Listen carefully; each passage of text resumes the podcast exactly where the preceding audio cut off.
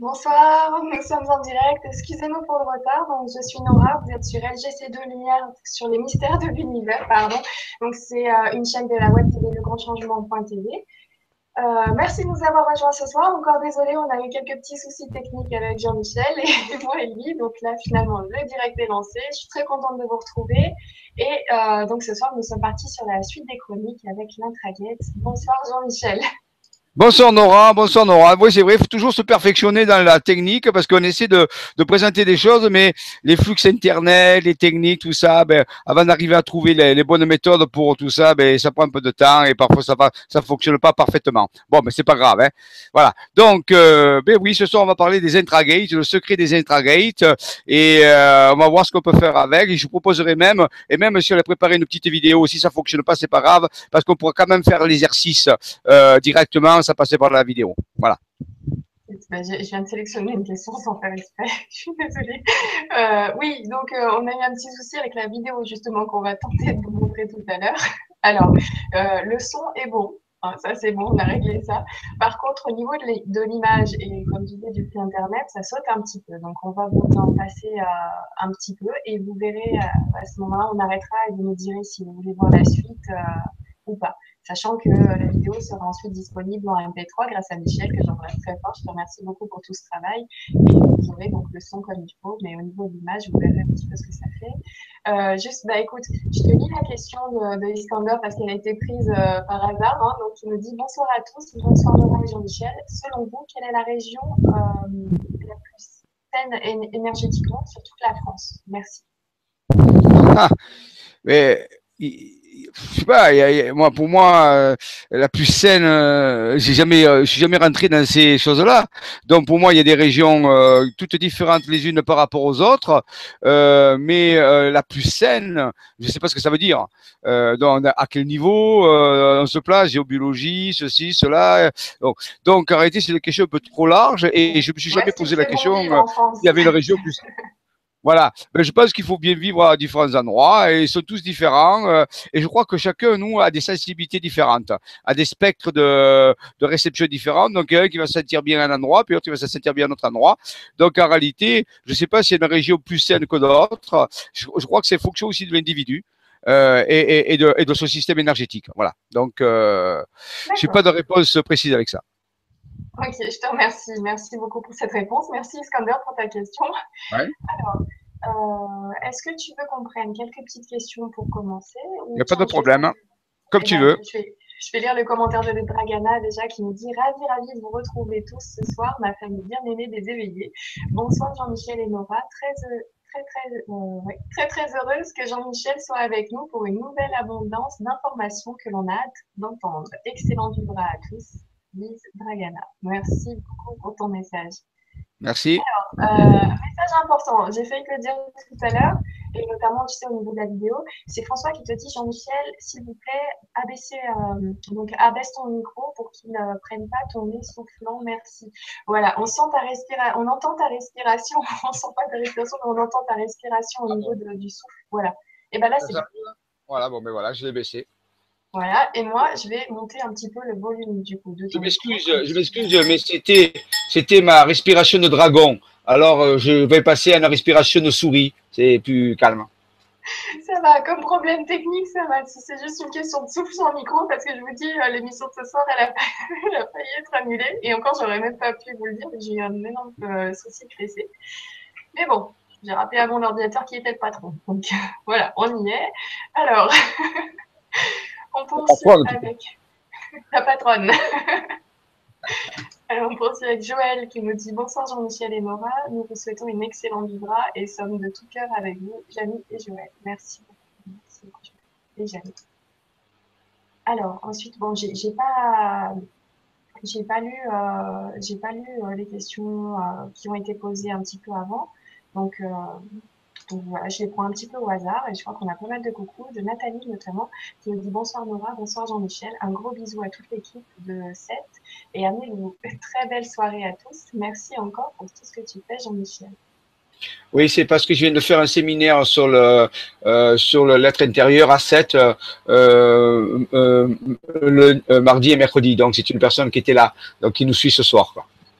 D'accord. Merci beaucoup. Ensuite, euh, alors, excusez-moi, hein, je, prends des secondes supplémentaires ce soir. Donc, Michel qui nous dit Bonne soirée, Nora et Jean-Michel. Je suis toutes vos interventions. C'est génial de mettre à portée de tous les, les mystères qui, peu à peu, se révèlent à nous grâce à vous. Je me ferai un plaisir, quel que soit le temps, de convertir tous ces secrets en podcast. Et c'est toi, Michel euh, J'ai oublié. Donc, Michel, c'est la personne qui s'occupe de toutes les émissions d'LGC2 pour les transformer en, en podcast. Donc, c'est mon collègue. D'accord. Merci beaucoup. Merci pour ta présence avec nous ce soir. Ensuite, Shawnee Tinkerbell qui nous dit Bonsoir Nora et Jean-Michel, merci à tous les deux pour cette vibra. Raymond Spinozzi ainsi que vous n'avez jamais eu de signe ou été dirigé vers la région du 06 où il y a quand même de sacrées choses et qui s'y passent, qui s'y passent et qui s'y cachent. Merci. Alors, ben, ça, tombe bien puisque justement, alors je vais répondre à ces questions, mais je vais en profiter pour autre chose aussi.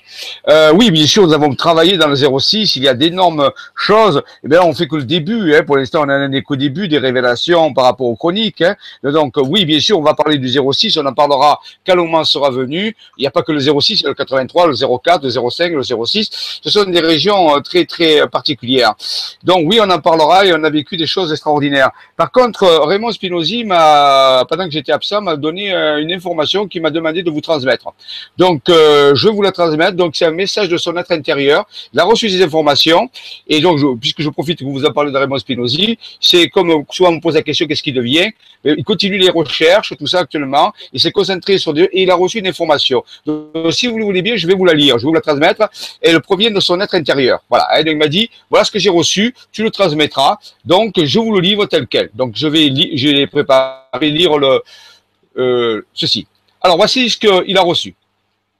Lors de l'alignement planétaire du mois de juillet 2019, qui initiera le grand œuvre alchimique céleste et terrestre, par la sublimation des métaux, la Terre, qui possède une somme incalculable de ces métaux, concernés par cette sublimation, influera considérablement sur les êtres humains qui connaîtront les prémices de la sublimation quantique implicite de leur sens. Cette sublimation sera plus particulièrement ressentie par tous ceux qui œuvrent en spiritualité. Ce sera aussi l'arrêt du samsara, c'est-à-dire la, réincarnation, pour les êtres humains sur la planète Terre. Et c'est pour cela qu'à terme, l'âme originelle qui s'est incarnée au travers de toute une multitude d'individus s'incarnera à nouveau sur une autre planète, et cela afin de pouvoir initier une nouvelle humanité tout en occultant tout son passé dans le but de pouvoir expérimenter d'autres situations susceptibles d'éviter de reproduire les mêmes erreurs réalisées sur la Terre, qui ont conduit l'humanité à atteindre ce degré de mal-être insupportable. Et c'est aussi que la ainsi que la Terre abritera principalement les règnes animaux, végétaux et minéraux. Euh, reçu par Raymond Spinozzi via son être intérieur qui s'appelle Soma. Voilà. Donc, euh, euh, ce que Raymond souhaitait, euh, puisqu'on me demande tous ces, de, ces nouvelles, eh bien, vous voyez, il continue de vrai. il reçoit des informations et quand il juge que c'est important, eh bien, il, les communique. Voilà. Donc, on remercie Raymond pour cette information qu'on vous a livrée et vous y réfléchirez. voilà. Merci, hein, merci. Merci, merci beaucoup. Euh, alors, on me dit que j'ai un petit souci au niveau de mon micro, mais en même temps, j'ai aussi des commentaires d'autres personnes qui me disent que tout va bien. Alors, je demanderais, s'il vous plaît, pour ceux qui ont un souci, d'essayer de réactualiser, de relancer euh, la page. Peut-être que ça ira mieux. Si ça va pas mieux, tenez-moi au courant et je me rapprocherai de mon micro. Ah non, non, mais, mais, ça marche bien, euh, Nora. Moi, je t'entends bien. Hein. Ok, d'accord. Alors, on continue. On continue. Ah, tiens, avec David qui me dit bonsoir à tous les deux, gros bisous. Merci beaucoup, David. Ensuite, Chantal qui nous dit bonsoir Nora et Jean-Michel, heureuse de vous retrouver ce soir. Nous aussi. Nous aussi. Elle, bio qui nous dit Jean-Michel est de plus en plus présent parmi nous et j'adore toujours autant écouter son enthousiasme à nous scotcher chaque fois davantage. Ah ben, tant mieux, écoutez, eh, tant mieux, tant mieux. Je suis heureux que ça vous plaise et que voilà, on va, on va continuer les révélations. Ce soir, vous allez voir, on va passer un cran et ce sera nos premières puisqu'on va faire un exercice. C'est-à-dire vous allez, non content recevoir des informations, ceux qui le souhaitent vont, vont utiliser une des découvertes, une technologie qui s'appelle une intragate justement, et on va, si vous voulez bien, ben, l'utiliser et la faire fonctionner, et vous direz ce que, si vous avez reçu quelque chose ou pas. Voilà. Donc on va là faire, on peut dire, un travail pratique, un, TP d'application. Ok, alors, euh, tu te lances tout de suite. ah oui, il faut que je vous dise que c'est Jean-Michel qui va faire un partage d'écran de son côté, donc on ne verra pas beaucoup tout le temps où il va faire un partage d'écran parce que j'ai eu un petit souci moi de mon côté. Donc je te remercie Jean-Michel d'assurer euh, mes arrières.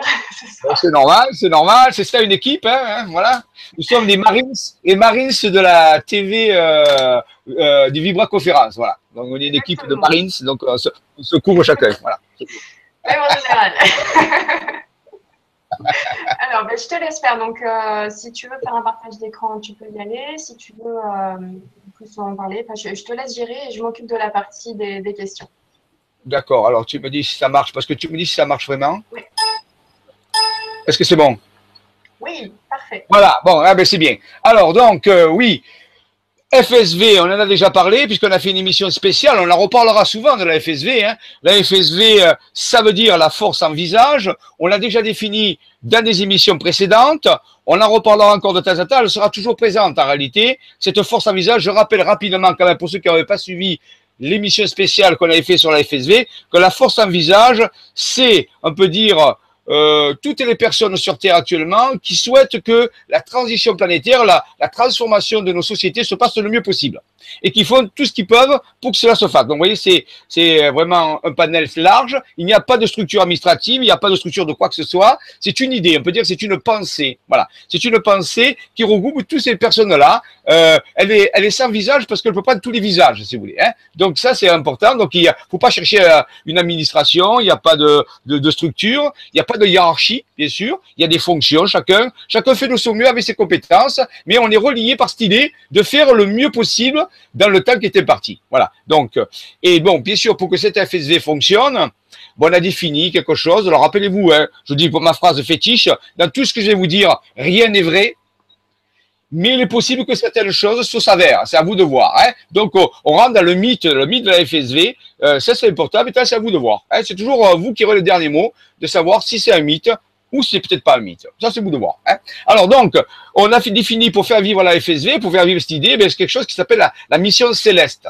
Ça, c'était euh, à l'époque avec Raymond Spinozzi, on avait trouvé des morceaux de tuiles, on avait fait une, émission là-dessus. Hein. C'était le Testamentum Sacra, le Testament sacré des initiés, et on avait trouvé plus de 120 morceaux de tuiles, justement, ben, dans le 06 aussi, dans le dans le département du 06, le département du 04, le département du 05, dans le départ, dans plein de départements. On a même trouvé à Rennes-le-Château des morceaux de tuiles incisés avec des messages mystérieux. Et parmi ces messages, dans le Verdon, euh, donc, euh, on avait trouvé un morceau de tuile, marqué dessus Mission Kaelis, c'est-à-dire la mission céleste. Voilà, donc à partir de là, on a défini, on dit, ah, ben, si un morceau de tuile avec, euh, avec une inscription comme ça dessus, c'est que les anciens euh, savaient certaines choses, mais on va l'adopter. Et donc on l'a adopté pour euh, donner un titre générique. La FSV, ben, elle, elle fait une mission céleste. Pourquoi elle est céleste? Parce qu'elle est à caractère assez cosmique, on peut dire. Hein elle n'est pas que terrestre. Oui. Il faut que je te dise, par exemple, Nicolas qui nous dit FSV, ça peut aussi dire que la force soit avec vous. oui, ben oui, tout à fait, que la force soit avec vous. Ça veut dire aussi fraternité, service, volonté. Ça veut dire beaucoup de choses. On peut y mettre euh, euh, euh, plein de choses derrière. Hein. Mais nous, c'est la force en visa. Mais c'est vrai qu'on peut y trouver plusieurs autres types de significations très intéressantes. C'est vrai, bravo. Voilà. Alors, donc, la céleste mission. Alors, maintenant, voilà. Donc, Bien sûr, pour partir de ça, pour faire une mission, il faut un plan, hein, il faut un plan de vol, il faut, des stratégies, il faut voilà. Alors bien sûr, on peut imaginer, puisqu'on est dans un mythe, un grand architecte. Ah, bien sûr, ça, c'est pas nouveau, hein. Un grand architecte, on va pas, va pas dire qu'est-ce qu'il est, mais un grand architecte, qu'est-ce qu'il a? Il a une règle, un compas, et puis il va faire des schémas. Alors, bien sûr, nous, on va s'aider de ces schémas, puisque vous savez maintenant, vous avez commencé à apprendre qu'on travaille avec des cartes, des cartes routières. Et donc, euh, le, ce grand architecte, eh bien, il va dessiner des, des, épures, des plans qui vont nous servir, nous, qui vont baliser la mission, qui vont nous donner des instructions, si vous voulez. Voilà. Alors, ce soir, on va voir justement des, des, instructions qu'on va recevoir à travers euh, ces plans. Alors, ce grand architecte, nous, on peut dire c'est simplement une lettre intérieure. Euh, nous avons tous, là, vous savez qu'actuellement, on donne des, des, séminaires, on a commencé des ateliers sur lettre intérieure. Et bien, justement, avec, avec Nora, et donc, justement, euh, c'est cet être intérieur qui va jouer le rôle du grand architecte. Pour chaque personne. eh bien, dans notre équipe, dans l'équipe de la FSV, il y a des personnes qui sont spécialisées euh, pour recevoir des dessins, des schémas, des schémas à travers ce, ces grands architectes, puisqu'il y en a plusieurs, puisque chacun a un mois intérieur, mais il y a des, des, mois intérieurs, des, des architectes qui sont spécialisés dans le, dessin. Et donc, ils reçoivent ces, ces, ces, visions et qui vont reproduire sur une carte. Voilà. Donc ça, c'est ici, on a donc un grand architecte qui va nous donner des instructions pour faire quoi? Mais pour faire la mission céleste. Alors, on parlera plus tard de cette mission. On va pas en parler maintenant parce que ça serait euh, très long. Mais on sait que nous, elle existe pour nous. Pour nous, elle existe. Maintenant, est-ce qu'elle existe pour tout le monde? Ah, on ne sait pas. Mais pour nous, elle existe. Voilà. Hein Donc ça, c'est important. Alors, bien sûr, on peut aussi euh, parler un peu de science parce que derrière tout ça, les scientifiques sont de plus en plus d'accord pour, dire qu'il existe euh, un champ primordial, un champ primordial originel qu'on appelle la, source quantique ou la ou la ou en ésotérisme on appelle ça la kasha, euh, euh, on appelle ça aussi l'énergie, euh, l'énergie primordiale. Donc on peut l'appeler aussi la source. Alors ici on a un petit schéma qui voudrait représenter ce que c'est, mais bien sûr on est bien loin sûrement de ce que c'est. On ne sait pas du tout ce que c'est, mais on sait que cette source existe et, tout construit, tout est construit dans l'univers à partir de cette source. Alors, on a même mis en évidence, grâce à un effet, ce qu'on appelle l'effet Casimir, euh, en science, et on sait maintenant que euh, euh, tout l'univers est rempli de cette énergie phénoménale qui, dont toute la matière et l'énergie est constituée. nous, on va l'appeler la source. Voilà. C'est un terme un peu poétique, mais je dis, on pourrait l'appeler de différents noms, bien sûr. Hein. Mais cette source est la source de tout. On pourrait l'appeler aussi tout ce qui est, tout ce qui a été ou tout ce qui sera. Donc, c'est la, peut dire la structure de base qui sous-tend tout l'univers. Tout, tout, absolument tout. Hein. Euh, quand je parle, c'est donc là, c'est à partir de ça que tout est fait. Voilà. Aussi bien l'énergie, la matière, ainsi de suite. Voilà. C'est la source. Voilà. Alors, bien sûr, on peut aussi euh, imaginer, et les scientifiques sont d'accord de plus en plus avec ça, grâce à la, mécanique quantique, qu'il n'existerait pas qu'une version de, de notre univers, mais il existerait pratiquement une infinité de versions de notre univers. Ça, c'est des résultats de la mécanique quantique. Hein. On ne va pas rentrer dans le détail aujourd'hui, mais euh, vous pouvez vous référer sur Internet, vous faites des recherches, vous marquez multivers, par exemple, théorie du multivers, et vous allez tomber sur des articles de mécanique quantique qui vous expliquent ça. Donc, on l'expliquera peut-être plus tard dans des enquêtes scientifiques, il faut qu'ils parleront de ça. Mais ce soir, on va simplement utiliser le résultat. Donc, ça veut dire qu'on part à partir d'une hypothèse, qui est l'hypothèse scientifique, que notre univers n'est pas unique, mais qu'il existe une multitude d'univers, on peut dire pas parallèles, mais qui, se, juste, qui sont les uns à côté des autres. Et là, c'est une image un peu d'artiste, on peut dire, qui pourrait euh, essayer de visualiser un petit peu ces différents univers. Alors ça, c'est intéressant. Hein Donc, ça veut dire que notre, notre horizon s'élargit. Avant, on pensait qu'il y avait qu'un seul univers, et maintenant, les scientifiques pensent que ben, il y est probable qu'il y ait euh, le nombre, on ne connaît pas, mais c'est peut-être une infinité euh, d'univers différents.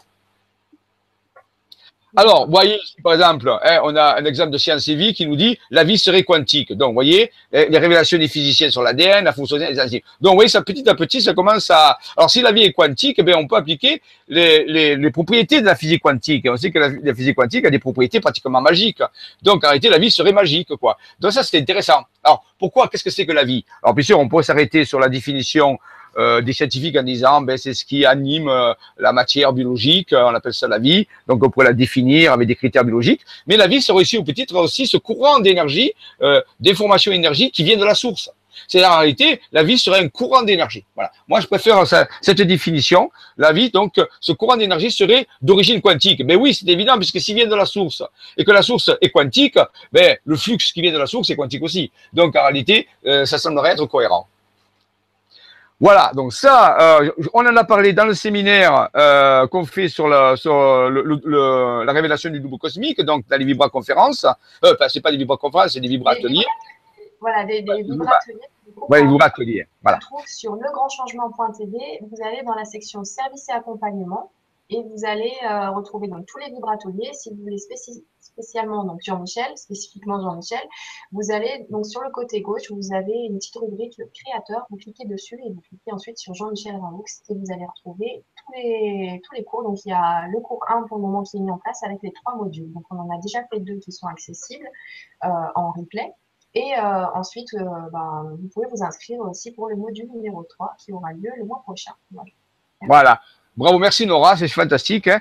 Donc euh, oui, alors donc ça, je vais pas rentrer dans les explications puisque ça a été défini dans les vibrateliers, on n'en a pas temps ce soir, c'est pas le motif, mais quelque part, si on pourrait dire que si on voulait visualiser un petit peu euh, ce que serait euh, notre être intérieur rapidement, eh bien, là, on a une image qui pourrait euh, visualiser ça. je sais que c'était très, très étonnant parce que la plupart des gens pensent que leur être intérieur ressemble à, leur forme physique, mais la science, la science spirituelle nous dit pas du tout ça. Elle nous dit qu'en réalité, il ressemblerait plus qu'à ce que vous voyez là, qu'à un personnage anthropomorphique. Donc, voyez, c'est aussi fractal, c'est quantique, c'est euh, voilà. Donc ça, c'est euh, un petit peu ce qui serait notre. On pourrait dire que si si nous prenons la, définition du grand architecte, il ressemblerait plus qu'à ça qu'à un personnage avec un compas qu'on a vu tout à l'heure. Donc ça, on serait plus près de la réalité. Hein. Donc ça, c'est pour ça qu'il va falloir s'habituer petit à petit à des schémas particuliers. Ce qui va nous aider aussi à comprendre les, les schémas sur les cartes, puisqu'on va voir, c'est beaucoup de géométrie. Il semblerait que la géométrie euh, soit une science de base euh, quand on veut faire de la spiritualité. Mais c'est pas nouveau. Les anciens savaient ça depuis le début. Hein. Regardez les temples, les églises, les cathédrales, les pyramides, c'est que de la géométrie. Donc la géométrie semblerait quelque chose qui soit vraiment quelque chose de, commun à la spiritualité dans tout l'univers. Voilà. Alors, on avait déjà parlé de ça, mais je refais quand même quelques petites introductions pour rafraîchir les mémoires et pour ceux qui n'ont pas suivi. Euh, notre intérieur pourrait ressembler aussi à ça, c'est-à-dire des champs d'énergie, des champs qui sont structurés hein, comme des champs magnétiques ou des champs euh, électriques ou d'autres d'autres types de forces aussi, on peut imaginer. Mais on voit, on voit du tout qu'on n'a plus du tout la l'idée anthropomorphique, hein, je vous dis. Donc là, va vraiment quitter cette idée. Euh, euh, quand on dit que nous sommes fractals, nous sommes pas fractals dans la forme anthropomorphique, mais de, de, de la façon de fonctionner. Voilà. C'est plutôt une fractalité de fonction et pas une fractalité de forme. Hein, voilà. Donc, en réalité, voilà ce qui, pourrait, ressembler euh, euh, votre être, être intérieur lorsqu'il fonctionne. Si vous pouviez le percevoir, ben vous, vous verriez des genres de lignes d'énergie. Voilà. Alors ici, on en avait parlé déjà. Là, ça devient un peu plus, euh, on est un peu plus vers l'extérieur, c'est-à-dire qu'on commence à, aller dans la, dans matière, dans ce qu'on appelle l'explicite, c'est-à-dire euh, vers l'extérieur. Hein, et donc, on voit que des lignes de, lignes champ deviennent un peu plus anthropomorphiques. Donc, vous voyez que ça se, on appelle ça une géométrisation anthropomorphique. Donc, on est passé, comme j'ai montré ici, de ce champ qui n'est pas du tout anthropomorphique, donc c'est l'être intérieur, on va passer à un champ qui est un peu plus anthropomorphique on est un peu près de l'humain. Mais ces deux structures existent, elles sont superposées. Mais vous voyez, ça dépend de, la profondeur que vous rendez les choses. À un certain taux de profondeur, on perd la forme. On, dit qu'on se dégéométrise. Mais quand on va vers l'extérieur, c'est-à-dire qu'on va vers la, la réalité tridimensionnelle, on prend une forme. Et vous voyez, la forme petit à petit apparaît. Voilà, hein. là, il faut le savoir. Et bien sûr, on peut arriver jusqu'à la forme finale, c'est-à-dire la forme à peu près que, que tous les humains sur Terre, c'est-à-dire cette forme-là, la forme humanoïde. Voilà, ça c'est la forme la plus extérieure, mais les trois se superposent. Les trois fonctionnent en même temps. Voilà. Et donc ça, c'est important de le comprendre. Il n'y a pas qu'une forme, on passe pas d'une forme à l'autre. Les trois formes sont en permanence en connexion. Voilà. Donc, on a vu une fois, on avait dit peut-être qu'on peut imaginer qu'il existe des entités qui nous regardent à travers des vortex, des portes. C'est un peu pour ça que ce soir, on va parler des intragates, justement. Donc, peut-être qu'ils peuvent nous percevoir à travers des technologies. Et qu'est-ce qu'ils pourraient voir? Est-ce qu'ils vont nous voir sous la forme anthropomorphique ou est-ce qu'ils vont voir des champs d'énergie qui fluctuent? C'est la question qu'on peut se poser. Vous voyez? Donc, euh, comment ils vont nous percevoir? Ben, Ça dépend de leur euh, état de conscience, en réalité. Alors, j'avais parlé aussi, euh, je reparlerai dans le, dans le double cosmique, dans les vibrateliers, de cette euh, possibilité. C'est-à-dire qu'en réalité, notre être intérieur, on peut, le, on peut le représenter sous forme de ligne de champ d'énergie, mais aussi on peut, si on, et, pourquoi pas, il n'y a rien qui l'interdit, le, prendre le mythe, c'est-à-dire lui donner une forme, une forme que souhaiterait qu'il ait. Mais là, on, sait bien que c'est un mythe, c'est-à-dire qu'on sait que c'est une histoire. En réalité, on va lui donner une forme anthropomorphique pour pouvoir dialoguer avec lui, parce que l'humain a du mal à dialoguer avec des lignes de champ d'énergie, c'est clair, hein voilà. Donc c'est c'est pas très poétique, on n'a pas vraiment l'habitude de ça, on a plutôt l'habitude de dialoguer avec des êtres qui nous ressemblent.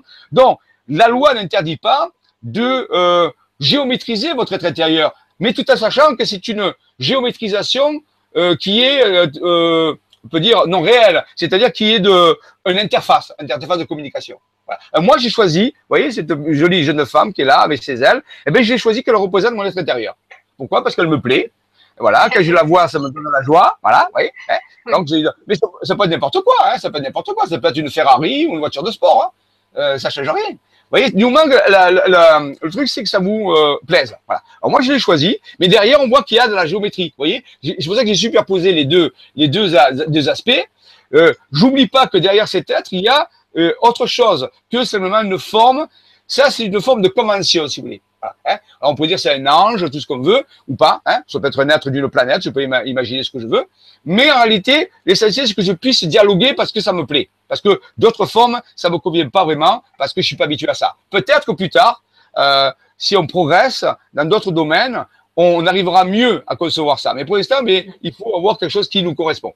Donc, vous voyez, c'est pas interdit. On, on, peut choisir une image qui nous qui correspond à ce qu'on veut pour dialoguer avec notre intérieur. Et ça, c'est important de dialoguer. Alors, vous voyez, ça, c'est une deuxième aussi approche euh, aussi euh, de l'être intérieur. On peut imaginer aussi qui, là, par exemple, si le personnage, eh bien, il travaille avec l'ADN, avec l'ADN de lumière, l'ADN quantique. Donc, vous voyez, c'est une autre façon de représenter les choses. Alors, moi, parce que je suis un homme, j'ai mis des femmes, mais vous pouvez mettre des, des femmes, ben des hommes, vous pouvez mettre ce que vous voulez, hein, ça importe peu. Voilà. Il n'y a, a, pas de loi. Hein, voilà, je, je explique bien. Voilà. Vous mettez ce qui vous plaît et ce qui vous parle. Voilà. Donc, ce qui marche pour les, êtres intérieurs, ça marche aussi pour les structures un peu plus grandes, c'est-à-dire les planètes. Pareil. Vous voyez, à la Terre, on la voit sa forme physique, qui est une sphère. Généralement, toutes les planètes sont sphériques, jusqu'à preuve du contraire. Hein. Mais euh, on n'a jamais vu des, planètes cubiques. Mais ça ne veut pas dire que ça n'existe pas, je sais rien. Mais pour l'instant, on n'a pas vu. Donc, mais donc, derrière cette forme matérielle se cache l'image que vous avez en bas, qui s'appelle une hypersphère. J'ai déjà parlé de ça. Une hypersphère, c'est une sphère dans une sphère dans une sphère. Et donc, en réalité, lorsque la, la Terre fonctionne dans ces, dans ces schémas d'énergie, vaut mieux prendre le schéma du bas pour comprendre, parce que le schéma du haut, on ne comprend pas. On ne voit pas du tout ça. Ouais. Par contre, hein, vous comprenez, si on veut comprendre le mécanisme, par exemple, pour aller voir l'Agartha, on a déjà parlé, pour voir les, les êtres à l'intérieur de la Terre, c'est ce schéma d'en bas qu'il faut utiliser. Parce que dans le schéma d'en haut, il n'y a rien qui vous indique que la Terre est creuse.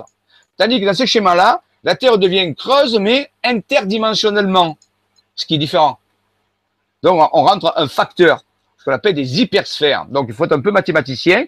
Mais là aussi, si vous allez sur Google, vous tapez hypersphère, vous allez avoir des informations là-dessus. Hein. Ce soir, on ne va pas aller trop dans la technique. Voilà. Donc, voilà. Alors. Tiens, d'ailleurs, euh, il y a Muriel. Ah, bah zut, j'ai ah. question, euh, qui te disait, ah bah voilà, c'est quand j'ai retrouvé. On peut utiliser le spirographe pour matérialiser en forme géométrique notre être intérieur. Régression jouissive dans l'enfance. Spirogramme, oui, ben c'est sûr, euh, sûrement. Je crois que euh, on peut être très ingénieux avec tout ça et s'amuser. Je crois qu'il faut redevenir comme des enfants. C'est là que les Écritures disaient il faut qu'on redevienne comme des enfants. Alors, les gens ne comprenaient pas pourquoi il faut revenir comme des enfants, mais en réalité parce que justement c'est cette c'est cette naïveté, c'est cette ouverture d'esprit, cette imagination qui nous permettra de dialoguer avec d'autres formes dont on n'a pas l'habitude. Dans les enfants, ils sont pas, sont pas rigides. Ils ont une imagination. Ils peuvent concevoir des choses que les adultes s'interdisent. Donc, quand on s'interdit certains types de représentations, mais on ne peut pas communiquer avec d'autres formes parce qu'on ne peut pas communiquer avec quelque chose qu'on ne peut pas envisager. C'est-à-dire qu'on ne peut pas imaginer. Ça, c'est important de le comprendre. Hein? Voilà. Ça aussi que c'est comme ça. Le cerveau ne peut pas percevoir quelque chose auquel, il ne croit pas. Donc, si, euh, votre traiteur ressemble à des formes que vous ne pouvez pas intégrer cérébralement, et vous ne pouvez pas trouver, euh, entrer en contact avec lui. C'est pour ça qu'on va céder au début par des formes qui qu'on peut intégrer. Voilà. Alors, c'est bien, oui, euh, il hésite. Je crois je vous engage à vous amuser avec ça. C'est comme un jeu, hein, voilà. Et donc euh, ici, euh, on, a rassemblé sur la même image différentes formes géométriques euh, qui font partie de ce que j'appelle moi les technologies intérieures. Alors au centre, on a bien sûr notre structure, on peut dire intermédiaire entre l'être intérieur et l'être géométrisé. C'est on peut dire c'est la structure du milieu où il y a encore des lignes de champ et un début anthropomorphique. On peut dire c'est l'être du milieu, c'est la structure du milieu où il y a les deux qui se trouvent en même temps donc elle est un peu plus confortable. Avec ça, à la limite, alors vous direz, oui, mais ça ressemble à un ange. C'est vrai que les lignes de champ derrière la figure peuvent représenter des ailes. Alors, on peut se poser la question, est-ce que la vision des anges ne serait pas euh, une transposition de ça? Voyez, la question qu'on se pose. Et donc, derrière ça, euh, on voit que le cœur, lorsqu'il fonctionne, en haut à gauche, ici, ben vous avez le cœur qui, ça c'est scientifique, hein, il émet des, ben regardez, c'est une hypersphère. On l'a vu tout à l'heure au niveau de la planète. La planète Terre euh, fonctionnerait avec des hypersphères, et bien, il se trouve que le champ électromagnétique émet le cœur est aussi hypersphérique. Alors, ça s'appelle une fractalisation. Alors ça, ça a des avantages énormes. Si le cœur a un champ électromagnétique hypersphérique et que la planète est hypersphérique, ça veut dire que le cœur et la planète peuvent rentrer en résonance. Et ça, c'est très intéressant dans euh, euh, les, technologies spirituelles. On en reparlera. Donc, ça, c'est le schéma automatique du cœur. En dessous, vous avez un autre schéma qui représente ce qui se passe avec des énergies lorsque quelqu'un active son corps Merkaba à un très haut niveau. Il crée ces formes-là qui sont des hypertors. On revient encore à la même chose, vous voyez Hypersphère, hypertor. Il semblerait que ces figures soient à la base du fonctionnement de l'univers à tous les niveaux. Donc ça, c'est important de se, de se familiariser avec ça, parce que c'est une figure qu'on va trouver souvent. Euh, soit un hypertor, soit une hypersphère. En réalité, les deux sont, appartiennent à la même famille. Hein. Voilà. Donc, en réalité, en bas, c'est, vous voyez, que le corps Merkaba fonctionnerait. Si vous avez votre ascension, si un jour vous faites votre ascension vibratoire, eh bien, vous rassemblerez à l'image qui est en bas. Alors, bien sûr, vous serez très petit au milieu, là, c'est ça. Mais tout ça, c'est les champs d'énergie qui seront émis par votre euh, structure électromagnétique. Tout ceci, bien sûr, alimenté par votre cœur. Ici, en haut à droite, on a une image un peu plus, euh, un peu plus simple qui montre euh, justement la forme géométrique qu'aurait le corps Merkaba lorsqu'il sera activé, ce qu'on appelle une étoile tétraédrique. Donc en réalité, on passe de ceci, de ceci à ceci avec le cœur et on arrive à ceci. Donc en réalité, on voit que c'est que de la géométrie. Si je vous l'ai dit tout à l'heure, en réalité, il semblerait que les sciences spirituelles contiennent beaucoup, beaucoup de géométrie. La géométrie semblerait la science euh, qui correspond, que potentiellement on peut utiliser le plus facilement pour expliquer les phénomènes spirituels. Ben, ça, c'est important. Voilà. Alors, donc, Raymond Spinozzi, vous le connaissez maintenant, hein, c'est une personne qui est en contact avec son être intérieur, qu'il appelle Soma, donc vous voyez, il a donné un nom, hein, Soma. Alors là aussi, hein, c'est intéressant de donner un nom à son être intérieur. Et donc, euh, Soma lui transmet des visions.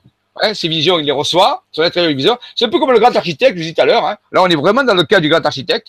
Il lui envoie une épure et vraiment Spinozzi, qu'est-ce qu'il fait? Eh bien, il achète une carte. Sait à peu près euh, où, on lui donne les informations que ça va être, bien sûr.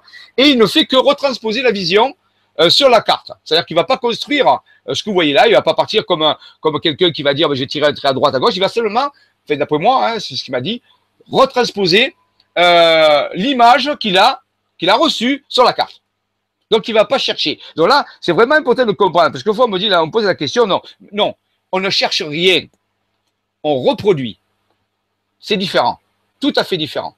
Donc réalité, ça veut dire que c'est l'être intérieur qui l'a construit déjà. Nous, on fait que le, superposer à des endroits. Et bien sûr que les points que vous voyez, les petits points circulaires là, qui sont les, points de connexion là, sont des sommets de montagne. Ça, c'est une donnée.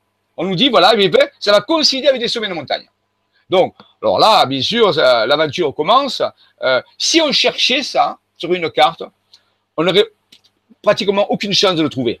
Pourquoi? Parce que les cartes sont très grandes, on ne connaît pas la dimension de la figure, on ne connaît pas son orientation, il y a tellement de paramètres qu'il faudrait mettre en place, et Raymond Spinozzi ne cherche pas.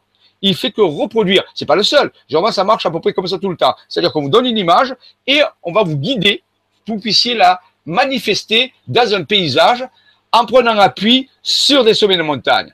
Mais là, on a quand même quelques problèmes, parce que si on regarde la symétrie parfaite de ce dessin, on va s'apercevoir que les figures sont totalement symétriques les unes par rapport aux autres. Et c'est pas forcément des figures faciles. Ici, on a une espèce de, trapèze, de quadrilatère non euh, euh, déformé. Ici, on a certaines formes de triangles, mais c'est les mêmes, vous voyez, c'est les mêmes. Ils sont totalement symétriques. Si on prend la figure ici, qu'on la plie, on retrouve la même.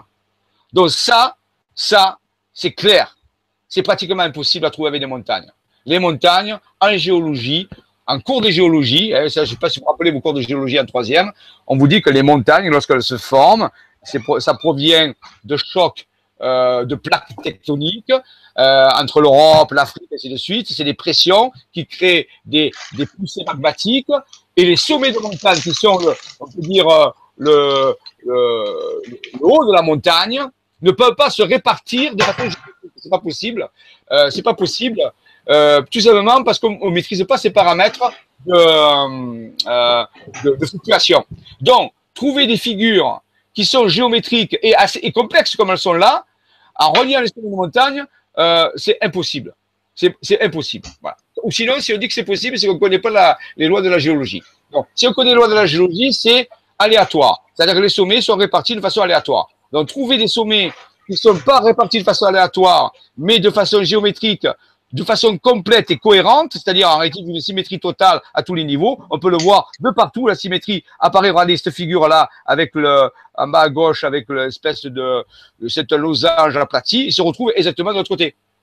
Donc, vous voyez, ça, Alors, moi, j'ai trouvé des livres qui expliquaient, qui expliquaient certaines choses. Ils disaient, voilà, ce sont des livres scientifiques qui disaient, oui, deux sommets de montagne sont toujours alignés. C'est normal parce que par deux sommets passe toujours une droite. Trois sommets de montagne, je parle des montagnes, hein, c'est très improbable qu'on trouve qu'ils soient alignés à cause de ces lois euh, de poussée magmatique. Quatre sommets, c'est impossible pratiquement. La probabilité est pratiquement nulle.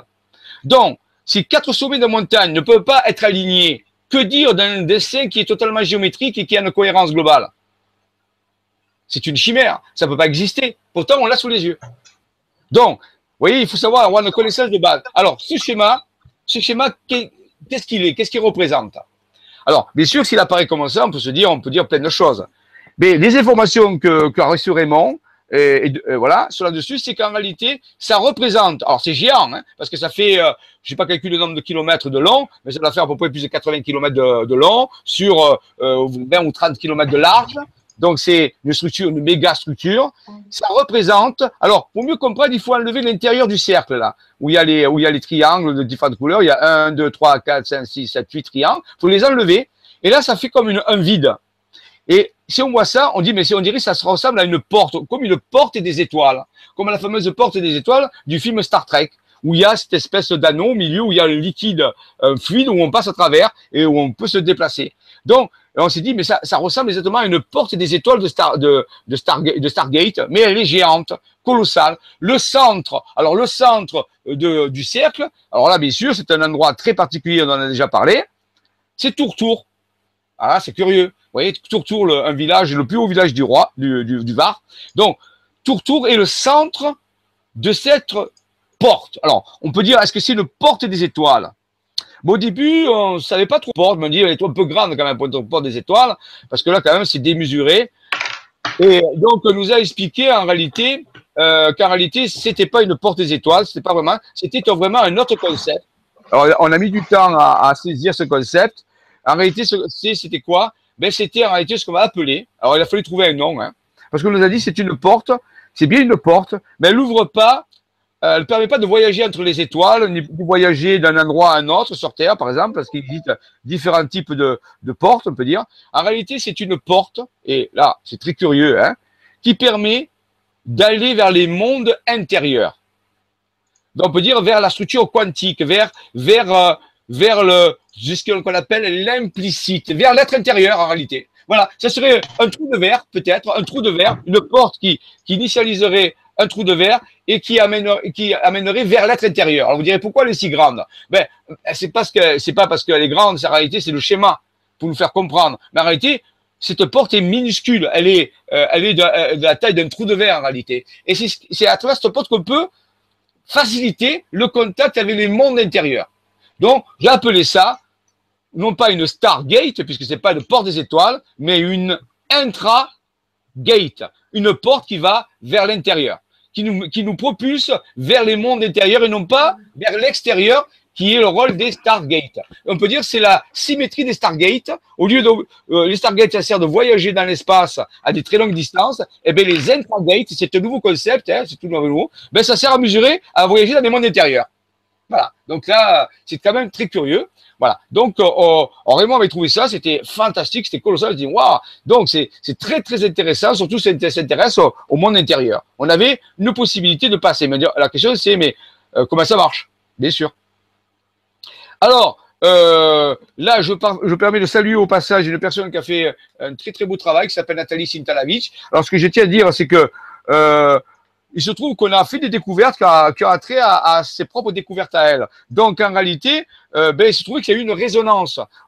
donc, euh, on s'est aperçu que cette personne qui a, a écrit de, nombreux livres là-dessus, qui s'appelle Lettres de feu, euh, a, a, reçu des symboles qu'elle appelle des lettres de feu. Il se trouve que ces symboles vont plus tard apparaître sur des cartes.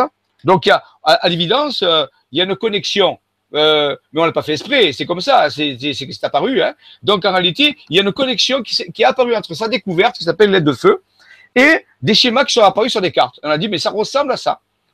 Et il se trouvait qu'en réalité, c'était pratiquement ça. Donc, on va dire ici, on a un exemple de, de, de deux personnes qui, travaillaient séparément et qui ont pu euh, trouver à peu près la même chose.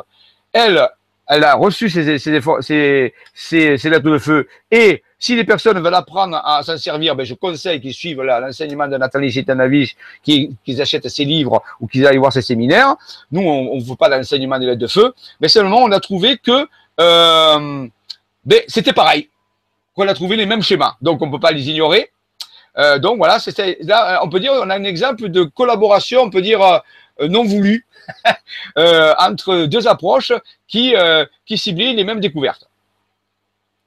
Alors, voici, on a, par exemple, ici, donc, euh, elle décrit qu'il y a 32 lettres de feu. elle décrit que c'est, d'après elle, et ça, c'est une responsabilité, hein, je ne sais pas, je ne peux pas vous dire si c'est OK ou pas, je ne sais rien, c'est un, langage qui serait utilisé par les Incas un, ancien langage utilisé par les Incas, dont on n'a pas retrouvé la, la, trace, mais qui était utilisé pour faire des incantations, des invocations au soleil. C'est pour ça qu'on l'appelle langage de feu. Il y a 32 symboles qu'on appelle des, lettres, mais qui sont des symboles. Chacun, il y a un nom. C'est elle qui a trouvé tout ça, bien sûr. Hein. Donc, euh, euh, voilà. Donc, euh, voilà, vous avez sous les yeux à peu près ces 32 symboles qui constituent ce, cette espèce d'alphabet mais avec elle, on ne peut pas écrire. Je ne crois pas qu'on puisse écrire avec cet alphabet. C'est un alphabet pour utiliser, pour faire des incantations. Ça peut dire un alphabet vibratoire. Voilà, ça c'est important de comprendre. Hein voilà. Alors, voilà, ici je vous donne quelques exemples. Ici, par exemple. Alors, les valeurs que vous voyez à côté, on en reparlera plus tard. Ce sont des valeurs de guématrie. On verra, c'est une technique alphanumérique qui permet de transformer une succession de lettres en valeurs mathématiques selon un code bien défini qui ressemble à la gamatria utilisée par les kabbalistes. Je ne vais pas me lancer là-dedans ce soir, on le reverra plus tard, mais c'est pour vous expliquer, pourquoi il y a des nombres qui sont alpha et oméga. Mais en réalité, ce sont des valeurs numériques qui sont associées à chaque groupe de lettres. Donc, vous voyez qu'en fonction des groupes de lettres qui sont différents, or, saute, ben, vous voyez que les valeurs changent. Donc, il y a une technique, bien sûr, hein, il permet une technique de trouver ces nombres. On peut dire que ces valeurs-là sont associées aux groupes de lettres qui sont ici. Voilà, ça c'est pour ça. Maintenant, ce qui nous intéresse ici, plutôt aujourd'hui, c'est les symboles. Voilà. Donc il y a 32 symboles comme ça. Je mais pourquoi il nous en parle? Qu'est-ce qu'il fait? Ah ben justement, on va voir. Hein. Donc ça, c'est important de, comprendre qu'il y a ces symboles. Hein.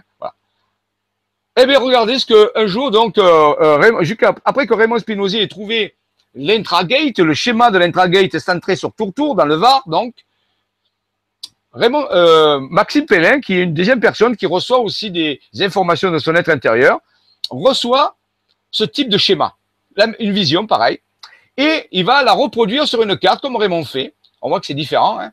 Et curieusement, alors on voit ici tous les petits ronds blancs, c'est les sommets de montagne. Tout ça, c'est les sommets de montagne. Alors on pourrait l'agrandir, hein, je ne sais pas si on peut l'agrandir, mais si on l'agrandissait, on verrait les, les sommets de montagne. Tout le reste, tout le reste, c'est toujours des sommets de montagne qui configurent les lettres.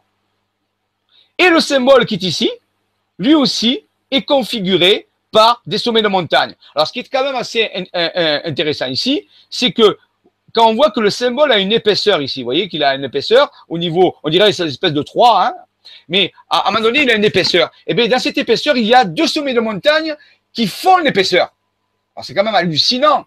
Et quand l'épaisseur n'y est plus, on trouve qu'un type de sommet. C'est-à-dire qu'à un moment donné, deux sommets ont été présents pour signaler une épaisseur. Et eh bien, cette épaisseur, on va la retrouver dans le tracé de la lettre qu'a trouvé Nathalie Sintalavich. C'est-à-dire que ce n'est pas une épaisseur qui est apparue, qui était rajoutée, elle est intégrante du symbole originel. C'est comme si les montagnes avaient suivi le tracé de la lettre qu'avait trouvé par euh, Nathalie Sintalavich. Ce qui est quand même assez hallucinant pour des montagnes. Donc, ensuite, on va voir. Donc, qu'est-ce qui en plus, qui est hallucinant, c'est qu'il y a un cercle qui entoure ce symbole. C'est le premier symbole de l'alphabet qui, qui s'appelle lettre. C'est elle qui l'appelait lettre. Nathalie a dit, ben, je vais appeler ce symbole lettre parce qu'elle a, reçu une information qui s'appelait lettre. Bon, maintenant, on ne peut pas associer pourquoi il s'appelle lettre, on ne sait pas, mais c'est son nom. Alors, ici, qu'est-ce qui se passe à ce moment-là? Dis-moi, euh, excuse-moi Jean-Michel, est-ce que tu m'entends? Oui, Nora, on t'entend beaucoup. Ton micro est très fort et je crois qu'on entend tous les bruits que tu fais. Je vais te le dire. Ouais. Donc, il est très, puissant, très puissant et il enregistre tout. tout. Voilà. Donc, je t'entends. Très bien. Donc ici, euh, qu'est-ce que c'est qui est hallucinant? C'est que les montagnes vont configurer au-dessus du symbole, quoi? Le nom du symbole. Alors là, ça a été hallucinant. Là, j'ai dit, c'est pas possible. Que le symbole apparaisse, à la limite, c'est déjà un miracle. Mais que le nom du symbole lui-même apparaisse au-dessus du symbole, et on voit bien qu'il s'appelle lettre, Ça, c'est, rappelez-vous, c'est Nathalie qui l'appelle comme ça, c'est pas nous. C'est, c'est elle qui a fait ça. Donc, et, là, le symbole avec une montagne, qu'est-ce qu'il fait? Eh bien, le nom du symbole apparaît. Mais il apparaît en haut, il apparaît en bas, inversé. Séparé par deux points qui sont des sommets de montagne. Le tout dans un anneau, tracé par des sommets de montagne. Alors, la première fois que j'ai vu cette apparition, j'ai dit, oh là là, là, il y a quelque chose qui est quand même extrêmement incroyable. C'était une des premières découvertes qui m'a un peu sidéré dans ce qu'on faisait. Je dis, oh là, on est en train d'arriver sur quelque chose d'énorme. La première lettre de l'alphabet euh, solaire va apparaître fait par des sommets de montagne. Et non, plus que ça, son nom va être inscrit comme un logo, comme si on avait fait un logo d'une entreprise. On mettait une lettre en haut et une lettre en bas pour faire euh, un effet de, style. Mais fait par des montagnes, ça, euh, c'est quand même extrêmement bizarre. Alors on s'est dit, mais bon, pourquoi? Pourquoi est-ce que ça apparaît? Est-ce que, que ça veut nous dire? Voilà. Alors on va découvrir après, au cours du temps, l'application de ceci, bien sûr, petit à petit. Euh, S'il veut bien passer à la suite. Ah ah. On dirait qu'il veut. Non. Voilà. Voilà. Alors, là ici, je vous montre une comparaison. Voilà. Vous voyez, je prends le, livre de Nathalie. Regardez le symbole let tracé par Nathalie. Je le compare à ce qui est fait par les montagnes, et vous voyez qu'il n'y a pas d'approximation, regardez ici, il y a un petit bicou comme ça, vous le trouvez ici. Euh, vous voyez, ici, l'épaisseur, vous la trouvez ici. Mais ce qui est encore plus étonnant, c'est qu'en bas, vous voyez, il y a un petit bicou, il est ici aussi. Donc, vous avez non pas une approximation du symbole, mais une représentation totale du symbole, avec les détails euh, hallucinants. Donc là, c'était quelque chose qui était de plus en plus euh, incroyable. Là, on se dit, mais vraiment, qu'est-ce qui se passe? Alors, bien sûr, euh, on va commencer à dire, mais à quoi ça nous sert? Comment on va rassembler tout ça? Il a fallu qu'on fasse des études, bien sûr, avec le nombre d'or. Ça, je crois que vous avez eu des, des vibra-conférences là-dessus. Hein le nombre d'or, la spirale d'or, l'étoile à sémbrage, la géométrie, ainsi de suite. Donc, il a fallu s'intéresser à tout ça pour essayer de comprendre qu'est-ce qui se cachait derrière tout ça bon, Là, vous avez un, euh, un livre qui, qui, qui, parle du nombre d'or, qui était très intéressant.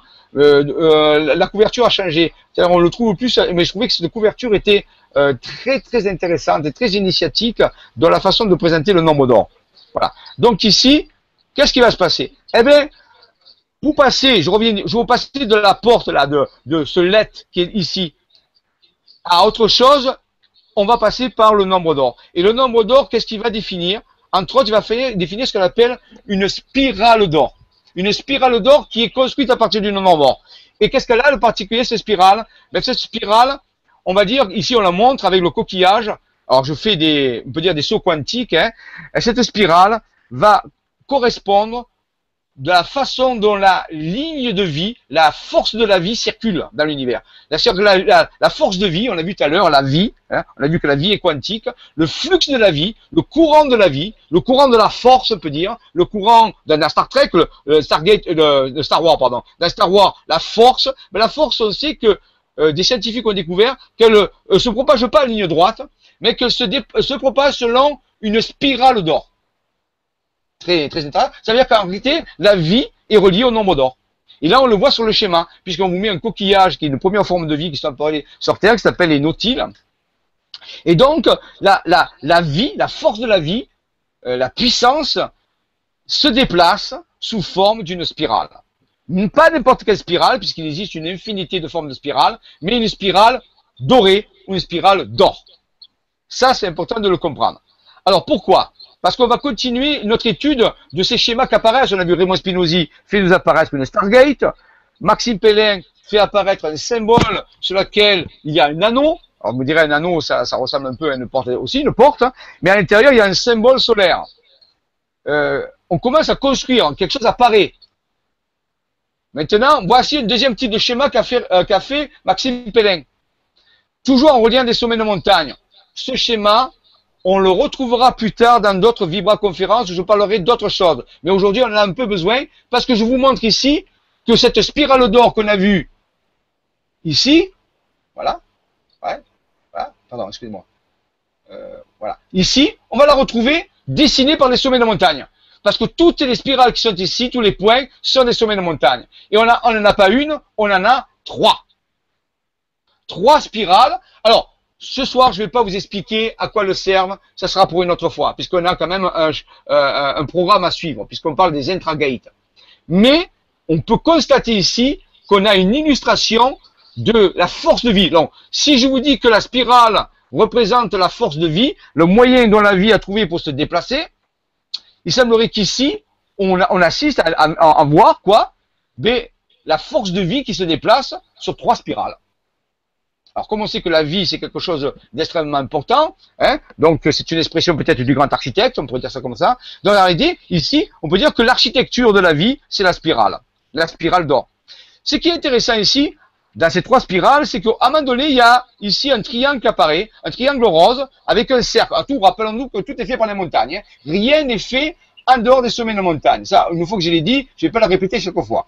Donc, à l'intérieur de ce, triangle rose, qui est issu par, par l'intersection de deux spirales d'or, on voit apparaître un, un, autre cercle. Dans ce cercle, un pentagramme, et dans ce pentagramme, une étoile à cinq branches. C'est très curieux parce qu'on regarde ici, la spirale d'or est bien reliée un pentagramme. Donc, vous voyez, c'est extrêmement logique. Alors, maintenant, ici, il y a une étoile. Alors, vous direz, d'accord, mais le centre de l'étoile, c'est un petit village qui se trouve dans les Alpes de Haute-Provence, qui s'appelle Épine. Épine. Vous direz, ben, oui, il est prêt. Eh bien, l'Épine, on pense que, et on a rencontré le maire de ce village, une fois qu'on est allé le voir, et il nous a expliqué que c'était d'origine templière. En réalité, c'était les Templiers qui appelaient ça comme ça parce que c'était issu de ce qu'on appelle la spina Christi, c'est-à-dire l'épine dorsale, la, la, colonne vertébrale, la kundalini, la force. La force dans, la colonne vertébrale. On est encore dans la force ici, vous voyez? La force dans la spirale, la force dans la colonne vertébrale. Il faut savoir que, par exemple, si on parle de la force, dans Star Wars, on parle de la force, on dit que la force est avec toi, euh, c'est quoi cette force? On dit que ceux qui maîtrisent la force s'appellent les Jedi, les Jedi, les chevaliers Jedi. Mais Jedi, ça vient du mot Jed en égyptien, qui veut dire le rachid d'Osiris. Et le rachid d'Osiris, c'est quoi? C'est la colonne vertébrale d'Osiris.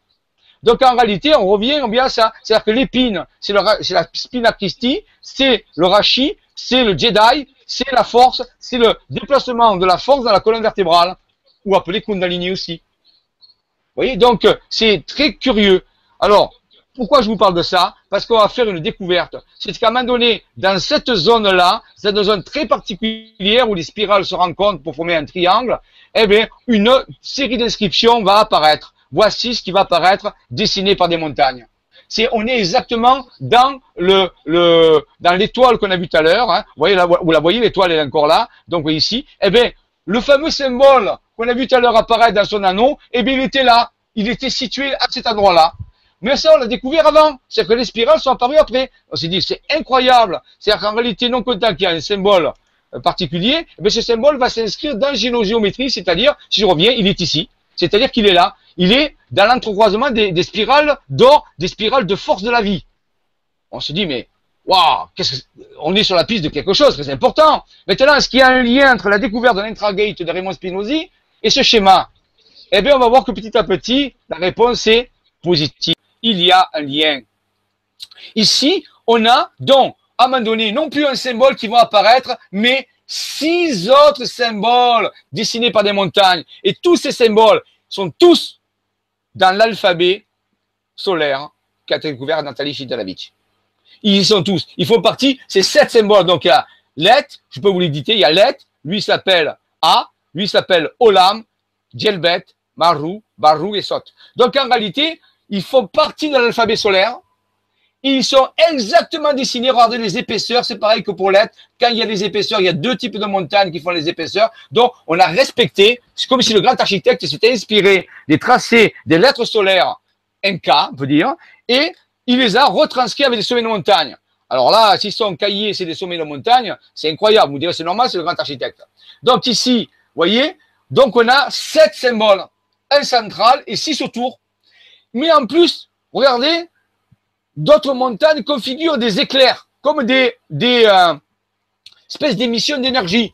Alors c'est ce qui nous a mis sur la piste, on a dit, mais en réalité, c'est comme si quelque chose qui émettait de l'énergie, comme quelque chose qui... Voilà. Alors on s'est dit, c'est curieux, voilà. Et à un moment donné, on a reçu des informations nous disant, mais en réalité, bon, je vais pas des raccourcis quand même, euh, en réalité, on nous a dit, ben, la découverte de M. Spinozzi, enfin, de la découverte de, que Soma, c'est-à-dire l'être intérieur de Raymond Spinozzi, a transmis à Raymond, et la découverte qu'a fait Maxime, donc l'être intérieur de Maxime, euh, a transmis à Maxime, sont totalement complémentaires. Ce que, Raymond, ce que Raymond a, a, a, représenté sur la carte et la partie, on peut dire, euh, technologique de la porte, c'est-à-dire la, structure de la porte, et Maxime, lui, a mis en évidence les codes pour ouvrir la porte. Parce qu'une porte, vous savez que dans Stargate, regardez le film, hein, vous, savez, il faut combien de chevrons on aura pour ouvrir la porte des étoiles? Allô Nora? Et puis là. Alors, donc, euh, euh, est-ce que quelqu'un m'entend? Vous faites ah. Ici, on a sept symboles. Pour ouvrir le porte des étoiles, il faut sept symboles. On le sait, sept, sept glyphes dans le film Stargate. Et là, on s'est dit, mais c'est très curieux parce que si vous ouvrir, s'il faut sept symboles pour ouvrir une porte des étoiles dans le feuilleton Stargate, curieusement ici, on va avoir aussi sept symboles pour ouvrir l'intragate. Et ces symboles vont apparaître dessinés par des montagnes. On nous a donné les codes. On nous a donné les codes pour ouvrir. Donc Raymond Spinozzi a trouvé la forme de la porte, la localisation, on peut dire, la porte, et, Maxime, l'être intérieur de Maxime. On peut dire que les deux êtres intérieurs collaborent mais chacun apporte un élément différent et il va donner les, les, les, les codes, c'est-à-dire les symboles pour ouvrir l'intragate. Alors on était ébahis et les petites flèches, bien sûr, orange, montrent cette ouverture, cette énergie en réalité. Alors on s'est dit, d'accord, c'est bien d'avoir les, les, symboles, mais comment on les utilise Dans quel ordre? Comment on va Parce qu'il peut y avoir plein de combinaisons. Et si on n'a pas la bonne combinaison, vous le savez que la porte s'ouvre pas. Donc il faut avoir les sept symboles, c'est un fait, mais surtout il faut quoi? Il faut savoir les utiliser d'une certaine façon, dans un certain ordre. Alors là, il était un peu embêté. On va dire, il faut, alors on a calculé le nombre de combinaisons qu'il y avait, euh, c'était quand même plus de 400, 400 euh, je crois, euh, plus de 400 façons de combiner les symboles. On s'est dit, en plus, on ne sait même pas si ça va fonctionner. Donc, on était vraiment embêté. Donc, on avait la porte, on avait des symboles, mais on n'avait pas le code, c'est-à-dire la combinaison, comment utiliser les symboles. Et c'est ça, c'est grâce à la guématrie. C'est Odile Pellenc, donc, qui, qui est la compagne de Maxime Pellin, dont l'être intérieur il a fourni à, à à travers ce qu'on appelle la guématria, on a vu tout à l'heure, à, travers des mots qui sont reliés à des, des valeurs mathématiques, les explications, la façon dont on faut utiliser des codes. On ne les a pas inventés, on nous les a donnés, parce que c'est pratiquement impossible à trouver. Et donc, on nous a donné la séquence d'un coup, pratiquement, prouvé mathématiquement. On a tous les dossiers qui montrent mathématiquement comment les, codes, il faut les utiliser. C'est-à-dire qu'on n'a pas cherché on n'a pas, euh, on, aurait passé des années. Et en plus, on ne savait pas si ça marcherait, puisqu'on était incapable de savoir comment tester l'ouverture d'une porte, si vous voulez. Hein, comment tester l'ouverture d'une intragate. Euh, il n'y a pas de technologie pour ça, il n'y a pas de moyen. Euh, une, une, Stargate, à la limite, on peut la voir s'ouvrir, mais une intragate, allez voir comment ça s'ouvre. Vous voyez, c'est à l'intérieur de vous. Donc, en réalité, on était bien vraiment embêtés. Et c'est quand les êtres intérieurs, qu'est-ce qu'ils ont fait? Ils donnent tout. Alors, ils donnent, d'une certaine façon, ils donnent le plan, mais ils disent aussi, ils donnent le mode d'emploi. Parce que parce qu'il fallait aller vite et parce qu'on n'avait pas les moyens de, le faire intellectuellement. C'est-à-dire que sur Terre, personne aurait pu trouver ceci. N'importe grand génie, euh, n'importe quel grand génie n'aurait pas été, aurait incapable de pouvoir trouver ces codes parce que même s'il avait des codes, je le répète, il n'aurait pas, pu tester l'intergate parce qu'on ne sait pas comment ça marche. Vous voyez, on ne peut pas mesurer. C'est du quantique euh, microscopique. Donc, on n'a pas l'appareillage pour ça. On n'a pas la technologie. Donc, on n'aurait pas pu, on aurait eu peut-être 450 types de codes différents, mais on ne savait pas s'ils fonctionnaient ou pas. Donc, on aurait pu faire. Tandis que là, les lettres intérieures d'Odile Pellin a fourni, grâce à des mathématiques euh, et reliées à des lettres, à des mots, donc prouvables 100%, c'est pas des choses qui viennent, c'est pas du channeling. Je vous parle pas du channeling ici, hein. je vous parle de transmission codée, cryptée mathématiquement par des êtres intérieurs. Donc euh, ici, eh bien, il nous a donné l'ordre. Alors, voici l'ordre tel qu'il nous a été donné. Donc c'est une première ici hein, qui, est, qui est faite pour, pour du grand public, on peut dire, parce que normalement ça s'était gardé, euh, c'était testé, à un moment donné, on a testé tout ça et ça marche très bien. Donc l'ordre c'est le premier code à dire, bien sûr, on s'en serait douté, c'est let, c'est le code du milieu. Ensuite, on monte ici et on va faire A. Donc, c'est la lettre A. Alors, ça s'appelle la lettre A. c'est le nom qu'on a donné à ce symbole. Ça n'a pas rien à voir avec la lettre A euh, chez les Romains, hein, bien sûr. Donc, c'est la lettre, le symbole A. Donc, c'est lettre A. Ensuite, on tourne Olam, Djelbet, Maru, Baru, Sot. Et quand on a fini la séquence, il y a une impulsion qui est donnée. C'est ce qui est montré par euh, les flèches qui sont là. Donc, on a reçu par la guématrie. Donc, vous voyez, tout ce qu'on dit ici, hein, euh, c'est des choses qui peuvent être vérifiées. Alors, je dis, ça fait partie du mythe. C'est le mythe, on est toujours dans le mythe, mais c'est un mythe euh, rationnel. On peut dire c'est un mythe avec des valeurs vérifiables. Hein. Mais c'est toujours un mythe, puisqu'on est dans le mythe, on l'a dit. Hein. Voilà. Donc, ça, c'est important. Alors, donc, on était content, on se dit, tiens, on a le code. On nous a donné le code pour ouvrir la porte. On nous a dit où elle était. Enfin, où elle était. On nous a représenté la porte, parce qu'en réalité, elle est à l'intérieur de nous. Hein. C'est clair, elle n'est pas dans la géométrie. Elle n'est pas à l'extérieur, elle est à l'intérieur, mais il fallait bien un schéma pour la, pour la visualiser. Ensuite, on nous donne les codes pour ouvrir la porte, et en plus, on nous donne l'ordre de comment utiliser les codes. Donc, on avait tout. Il restait plus qu'à tester. Alors, comment on va tester ça? Parce que justement, euh, on n'a pas l'habitude de savoir comment, euh, si ça marche ou pas. Euh, comment, qu'est-ce qui va se passer? Alors, ben, on a, ça a été mon travail, moi, ça c'est mon job, de mettre au point des procédures qui vont utiliser ça et pour mesurer si, qu'est-ce qui se passe. Donc, on a fait ça au début par la radiesthésie, par la radionique, et on a mis des protocoles au point, on les a utilisés, à plusieurs, bien sûr, et on, a, on a travaillé sur le ressenti, parce que là, je vous dis, on n'a pas de technologie. On a un peu peut-être la, la radiesthésie, c'est-à-dire on pouvait voir si l'énergie montait, s'il y avait des élévations de fréquence, s'il y avait des modifications d'état de conscience, s'il y avait euh, des paramètres euh, qui sont pas des paramètres, on peut dire, euh, de sciences physiques, puisqu'on n'a pas d'appareil pour mesurer ça, mais avec des ressentis. Voilà. Et euh, on a testé ça plusieurs fois et il y a eu des résultats. C'est-à-dire qu'on a réussi, la porte, on peut dire qu'au début, on a stimulé la porte, on l'a excitée. Avant qu'elle s'ouvre, on l'a excité en envoyant des séquences d'une certaine façon. Alors, on a travaillé sur les séquences. Alors, parfois, on les accélérait, on les ralentissait, on verra. Donc, on essayait de trouver la, bonne vitesse. Est-ce qu'il fallait dire les, séquences à une certaine vitesse? Est-ce qu'il fallait euh, accélérer la vitesse? Est-ce qu'il fallait la ralentir? Vous voyez? On, pouvait jouer sur la vitesse, la façon de prononcer les choses aussi. Donc, vous voyez, il y avait des paramètres à jouer, ça on pouvait le faire. Et on a testé tout ça pendant euh, des mois entiers. Et on a obtenu des résultats on a obtenu des résultats et ça a facilité le contact avec l'être intérieur. Donc ici, c'est un peu un scoop hein, euh, que je vous donne, euh, qui peut compléter un peu ce que j'ai dit parce que dans le séminaire, on, va l'utiliser. Là, je vous l'explique. Donc, en réalité, on a trouvé le mécanisme. Enfin, on l'a trouvé. Non, on l'a pas trouvé. On nous l'a transmis. On nous a transmis le mécanisme de l'intragate. On sait maintenant utiliser ce type d'intragate grâce aux sept symboles qui sont sous vos yeux, et rappelez-vous qu'ils sont construits par des montagnes. Donc c'est vraiment des épures de grands architectes, c'est qu'à le dire. Il est grand cet architecte puisqu'il travaille des choses. Voilà. Alors, pour mieux visualiser ça, euh, bien sûr, alors là aussi, bien sûr, il faut faire intervenir d'autres données. Si votre corps de lumière, si votre corps Merkaba, si votre corps électromagnétique, ce que les anciens appelaient le corps Merkaba, c'est-à-dire le corps d'ascension, qui est géométrisé, si votre corps est activé, c'est-à-dire si vous avez les techniques d'activation de vos corps Merkaba, que vous avez travaillé là-dessus, eh bien, bien sûr, c'est favorable à, faire fonctionner une intragate, puisqu'on travaille avec des lignes de champ d'énergie.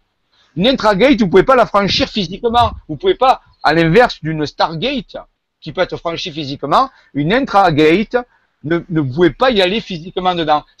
Alors, je vais ça de façon mystique, c'est plus simple. On veut dire que c'est le véhicule de votre âme. C'est une, c'est une porte qu'utilise votre âme pour voyager.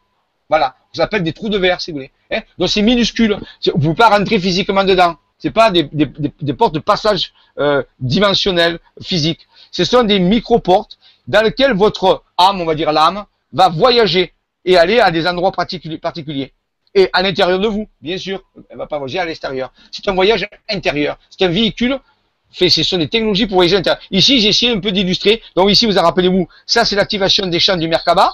Donc si vous arrivez à activer ça, eh bien à un moment donné, ben voilà, on pourrait dire que l'intragate, c'est, mais là, là c'est plutôt des stargates, mais comme on n'a pas de schéma d'intragate, on peut imaginer que vous allez voyager dans le monde intérieur, vous allez prendre un trou de verre, c'est-à-dire cette structure-là va se mettre à se propulser à l'intérieur de ce, de ce tunnel Oh, ça va ressortir où? Mais là, ça va pas ressortir à l'extérieur, ça va ressortir à l'intérieur. Ça va aller un, endroit à l'intérieur. Voilà, ça c'est important. Donc, euh, mais c'est trop nouveau comme technologie. Personne n'en parle. Hein. Personne ne parle d'intragate. On parle de Stargate, on parle de tout ça, mais pas d'intragate. Donc c'est pour ça que c'est difficile de trouver des illustrations qui parlent de quelque chose que personne a, pu envisager pour l'instant. Donc pour l'instant, j'ai pas trouvé sur Internet, bien sûr, des, des schémas. Et comme moi, j'ai pas le temps de faire des schémas, je me suis inspiré de schémas qui sont euh, des produits par la science actuellement qui s'appelle le pont d'Einstein-Rosen. Alors, il y a quand même intéressant, c'est que dans le film Contact que j'ai déjà euh, signalé avec Justin Foster, euh, quand Justin Foster voyage euh, à travers une technologie particulière à travers des tunnels dans l'espace-temps, ça ressemblerait à une intragate. Pourquoi? Parce que en réalité, elle ne se déplace pas physiquement quand on voit dans le film à un moment donné, on s'aperçoit qu'en réalité, ben, elle a fait un voyage dans des trous de verre, mais qui ne sont, qui, qui, qui s'expriment pas par un déplacement physique. Donc, il semblerait que dans le film Contact, dont je vous dis, si vous voulez mieux comprendre ce que pourrait être une intragate, quelque chose près, on peut dire, hein, à peu près, le film Contact avec Justin Foster le montre euh, assez. C'est pas tout à fait ça, mais ça se ressemble le plus. Donc c'est un film à regarder si ça vous intéresse de ce que pourrait être un pont d'Einstein, Rosen, Podomski. C'est-à-dire des trous de verre qui permettent d'aller d'un espace à un autre espace. Mais là, c'est à l'intérieur. Alors, on pourrait imaginer que ça ressemble à ça, bien sûr. Hein. Ce sont simplement des simulations. Voilà. Donc, euh, votre âme voyagerait dans ces trous de verre. Je vous rappelle, c'est pas physique. Hein. C'est l'âme, c'est les structures électromagnétiques qui voyagent. Hein. Et ici, bien sûr, j'ai repris le schéma de Raymond. Vous voyez, on a enlevé la, carte, on a le tracé, alors ça ressemble bien à une Stargate, hein, ouais. Mais en réalité j'ai mis la Terre au milieu pour vous dire qu'en réalité, ben, ça nous sert de voyager dans le monde intérieur. C'est pas fait pour voyager dans l'espace, l'espace-temps. Voilà. Alors, là, on va pas parler ce soir, mais je vous montre que cette technologie de l'intragate, on la retrouve ici, là, ici avec les sept euh, lettres bleues. Mais vous voyez que d'autres découvertes ont été faites après avec les montagnes. Donc ça veut dire que l'intragate n'est pas seule, elle fait partie d'une série d'autres technologies qui ont été trouvées après, qui vont euh, utiliser la propriété de l'intragate. En réalité, on pourrait s'arrêter là, on pourrait dire on a trouvé l'intragate, on peut voyager dans le monde intérieur, ok, c'est bien. Mais on est allé beaucoup plus loin depuis. C'est-à-dire ça, ça remonte à plusieurs années déjà. Et en réalité, Maxime Pellin a reçu des schémas d'autres technologies faites par des sommets de montagne, dont je ne parlerai pas ce soir, mais qui sont reliées à l'utilisation de l'intragate. C'est-à-dire que pour utiliser cette technologie spirituelle, qui sont représentées par des symboles ici, par d'autres technologies, comme l'intragate est une technologie, eh bien, il faut utiliser l'intragate. C'est-à-dire, ça veut dire, c'est le, c'est le, le mouvement premier le primum movement, c'est-à-dire en réalité, l'intragate ouvre à l'utilisation de technologies spirituelles, de technologies intérieures. Parce qu'ici, on travaille sur le monde intérieur, on ne travaille pas sur l'extérieur. C'est pas de l'astronautique, c'est pas de l'astrophysique. C'est les mondes intérieurs. C'est ceci qui a de nouveau. C'est qu'on va voyager avec des mondes intérieurs mais pas dans les mondes extérieurs. Alors dans le monde extérieur, on sait qu'il y a les Stargates, je vous l'ai déjà dit, hein, euh, mais par contre là, on ne savait pas, moi je ne savais pas, euh, qu'il existait des intragates, c'est-à-dire, on aurait pu, on pourrait pu imaginer, parce que tout ce qui est en haut comme ce qui est en bas, et tout ce qui est à l'intérieur comme est à l'extérieur.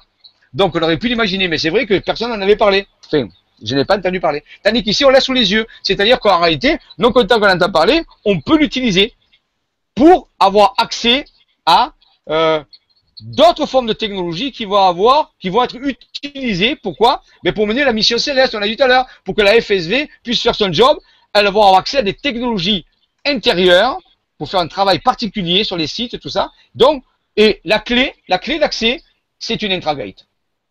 Voilà. Alors ça, c'est important de le comprendre. Donc c'est pour ça que vous avez ce schéma-là. Donc je ne vais pas détailler maintenant. Ils seront détaillés au cours du temps dans d'autres vibra-conférences qui parleront bien sûr euh, de, des chroniques et des, des, chroniques et des planificateurs. Là, aujourd'hui, je vous présente la première, l'intragate. Mais vous voyez qu'elle fait partie d'un ensemble très complexe de technologies qui sont reliées les unes aux autres. Donc c'est pas un truc comme ça qui atterrit tout seul. Hein c'est important. Voilà. Voilà. Alors, Merci. derrière tout ça, Raymond Spinozzi, toujours avec toi. Qu'est-ce qui se passe, Nora? Ah non, non, non, je, disais merci. Hein, excusez-moi, moi j'étais ailleurs là ce soir, mais euh, j'ai pu me reconnecter, tout va bien. Et euh, je te disais merci, du coup j'avais repris le fil de la discussion. D'accord, super. Donc, euh, Raymond Spinozzi avait reçu de son, de son, de son intral, soma, moi j'appelle ça l'intral. Vous voyez, c'est vu pourquoi? Parce que j'aime bien retrouver les termes techniques. L'être intérieur, moi je l'appelle intral. Pourquoi intral In, intérieur, divinité, divinité intérieure, intral. J'aime bien les termes techniques. Donc, euh, euh l'être intérieur de Raymond Spinozzi lui a fourni, grâce à, de nouvelles visions, des schémas que vous voyez ici. Ces schémas sont encore beaucoup plus grands que la que la que la, star, la intragate qu'on a vu tout à l'heure. C'est toute une région entière.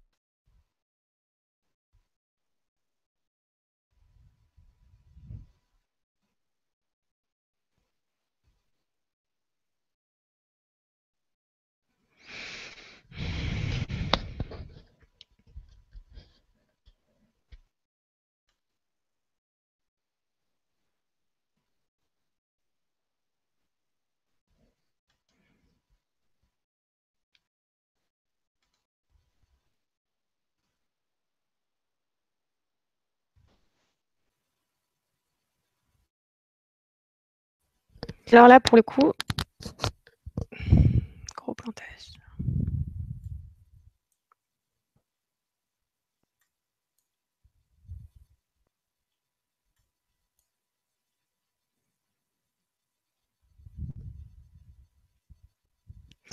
Ouais, je désolée, je savais pas si c'était de mon côté ce bug ou euh, du côté de Jean-Michel, donc je vois qu'il est parti. Je pense qu'il va tenter de revenir. Je suis vraiment désolée pour euh, ce qui s'est passé. Là, j'ai été obligée de laisser mon autre PC connecté. C'est pour ça que vous voyez euh, les petites fenêtres en bas pour garder le direct euh, en cours. Et je suis donc sur un autre ordinateur qui est pas top au niveau de la connexion et qui a même eu une attaque de virus juste là maintenant. Donc tout ça est en train de se régler. J'espère que Jean-Michel va pouvoir se reconnecter rapidement. D'autant plus que comme j'ai repris la discussion en cours, je ne sais pas où il est vraiment exactement. Donc j'étais en train d'essayer de reprendre tout ça. Ah, te voilà Ton micro est coupé, Jean-Michel. Si tu peux bouger la souris et euh, réactiver le micro en haut. Tu vois, tu as un micro barré. Si tu peux recliquer dessus. Ça y est. Voilà. C'est bon là? Voilà, merci. C'est tout bon. Parfait. Je t'entends, je te vois, je t'entends. voilà. Alors ici, par exemple, euh, on va voir d'autres schémas qui vont venir compléter pour montrer que c'est pas tout seul. Donc ici, euh, alors cette intragate, à partir du quand on a pu l'activer? Alors là, je vais, je vais peut-être euh, vous étonner. vous avez ici des images plus ou moins qui ont été fabriquées de synthèse qui représentent le phénomène. Est-ce que tu pourrais oui. par contre, est-ce que tu pourrais refaire ton partage d'écran? Parce qu'il est parti Donc on te ah. voit si tu veux qu'on revoie l'image sur laquelle tu es. Ah ouais, ouais alors, attends. Euh, partage d'écran, voilà. Ici, ah oui, il a disparu. Ah, il, il est plus. Ouais. Ah, attends, quand je vais faire ça? Euh, Je ne sais pas comment faire puisque là, il a disparu. Comment je peux le, comment je peux le reprendre? Ah, mais ton fichier complètement a disparu de ton PC Enfin, ton écran de PC non, mais il, ne rentre pas dans le partage d'écran. Quand je vais partager, je ne vois plus dans le partage d'écran. Ah, euh, tourne la molette un petit peu la souris, peut-être qu'il est rangé un peu plus bas. Non, non, non, non, c'est tout blanc. Il n'y a, que toi. Il n'y a que deux images de toi sur le partage d'écran. Alors, euh, comment ça se fait ça? Alors ça, je sais pas. Euh, comment ça bah, Là, c'est une première. C'est vrai que normalement, si tu cliques sur partager l'écran, tu as tous les fichiers qui sont ouverts sur ton PC disponibles pour le partage d'écran. Et à ce moment-là, tu, tu, ne vois que le Hangout en fait. Ouais, attends, bouge pas, je vais refaire. Hein. Euh, tout à l'heure, on disait, c'était, euh, attends, affichage, hein, on a dit affichage, euh, mode de lecture, voilà. et là, je vais voir si je peux le de faire le partage d'écran, voir s'il apparaît. Oui, ça y est. Yes, on va y arriver, vous inquiétez pas. De, refaire tout parce que voilà, hein, attendez, je vais vite. Voilà, je reviens. Il y a Viviane qui te dit Oh mince, je crois que Michel est entré dans l'intragate. voilà, ouais, dans l'intragate, voilà. Alors on revient ici. Ici, ce sont des images de synthèse qui montrent le phénomène qui a s'est déroulé dans notre galaxie autour du 21 décembre 2012. C'est-à-dire le fameux trou noir qui, au sein de notre galaxie, a émis euh, ce qu'on appelle un jet, un jet d'énergie extrêmement puissant, qui est simulé ici, dans ce image scientifique, qui montre ce que, ce qui pourrait produire ce jet galactique qui était colossal qui, qui apparaît lorsque la matière tombe dans le trou noir. Il émet de l'énergie très puissamment, on appelle un jet galactique. Et donc ici, elle s'était euh, simulée ce qui a pu se faire. Donc, et on sait que les Mayas ont, avaient prévu que un rayon de synchronisation galactique atteindrait le système solaire autour de la période de 2012, le 21 décembre 2012, autour. Donc en réalité, si on corrèle ce phénomène à, à 2012, c'est que cette énergie serait en train d'arriver. Tout le monde a cru que le 21 décembre 2012, c'était là. Non, c'était une période, c'est une balise en disant, à partir de ce moment-là, cette énergie qui vient du noyau galactique, qui vient, euh, qui se propage, qu'on appelle un jet galactique, euh, va pouvoir avoir des répercussions sur le système solaire et modifier le fonctionnement du système solaire, surtout modifier le Soleil, bien sûr. Et c'est ce qui est en train de se passer puisque le Soleil a des, activités un peu particulières. Mais Raymond Spinozzi, son, son être intérieur, Soma lui a révélé au même endroit où il a l'intragate, l'intragate est légèrement sur la gauche, ici près du 2, le deuxième 2 là, quelque chose qui est, où il a marqué 2012. 2012 avec des montagnes, avec en dessous une espèce de structure géométrique. Donc, la date 2012 est apparue avec des sommets de montagne pratiquement au même endroit où il y a l'intragate, c'est-à-dire l'intragate se trouverait au niveau du 2 là, le dernier 2, 2012. Alors, ça a été extrêmement. Il a pratiquement trouvé à, à, juste avant 2012. Donc, ça veut dire quoi? Ça veut dire que cette date était, euh, réelle, c'est pas, pas une chimère. Alors donc c'était extrêmement important. Donc il y avait un schéma qui venait corréler que cet intragate allait nous servir euh, autour de la période de 2012 et à sûrement après. Pas, que c'était euh, 2012, pas arrêt final. Non, c'était le début de quelque chose qui allait pouvoir euh, amener des transformations. C'est là où tout le monde s'est planté parce que tout le monde a été déçu que le 21 décembre 2012, je vous garantis qu'il s'est passé des choses, mais c'était passé des choses à l'intérieur. Vous voyez? Et donc ça, c'est très extrêmement important. Donc c'était marqué, donc c'est une découverte majeure. La date de 2012 était apparue, a apparu, inscrit par les semaines de montagne. Excuse-moi, excuse-moi Jean-Michel. Euh, on est en train de me dire qu'on ne voit pas. Donc moi, c'est vrai que j'ai bien le fichier en plein écran. Donc je le vois bien en plein écran. J'ai sélectionné ton écran. Donc normalement, on est censé te voir que toi. Est-ce que vous pouvez, euh, s'il vous plaît, parce que j'ai sélectionné il y, a, il y, a, 30 secondes pour qu'on puisse voir que Jean-Michel, est-ce que vous pouvez me confirmer que vous le voyez bien en plein écran, s'il vous plaît? Parce que je ne sais pas de quand datent les messages.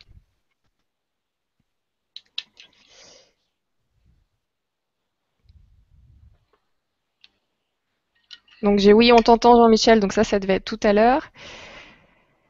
Est-ce qu'on voit l'écran? Est-ce qu'on voit 2012 Voilà. Ouais, est-ce qu'on voit bien à l'écran? Allez, no stress, Nora. Non, non, je suis pas stressée. Euh, je pense à l'après.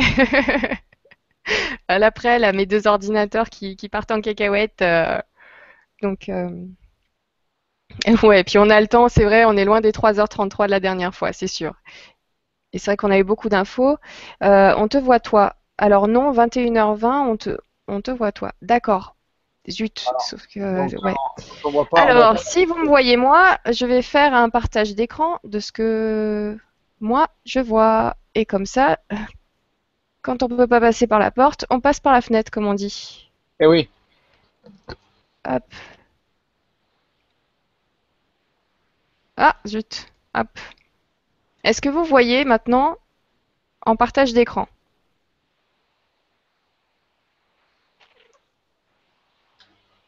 Après, vous avez toutes les questions, tout ça, vous allez me voir bidouiller. Donc normalement, là, vous ne me voyez plus moi, vous voyez un partage d'écran. On voit pas. Oui, Nora, plein écran. Yes, Nora, on ne voit que toi. Alors ça, ça devait être tout à l'heure. Euh, il est 21h21. Est-ce que quelqu'un pourrait euh, mettre un message pour 21h22 Comme ça, on saura que c'est euh, un des tout récents.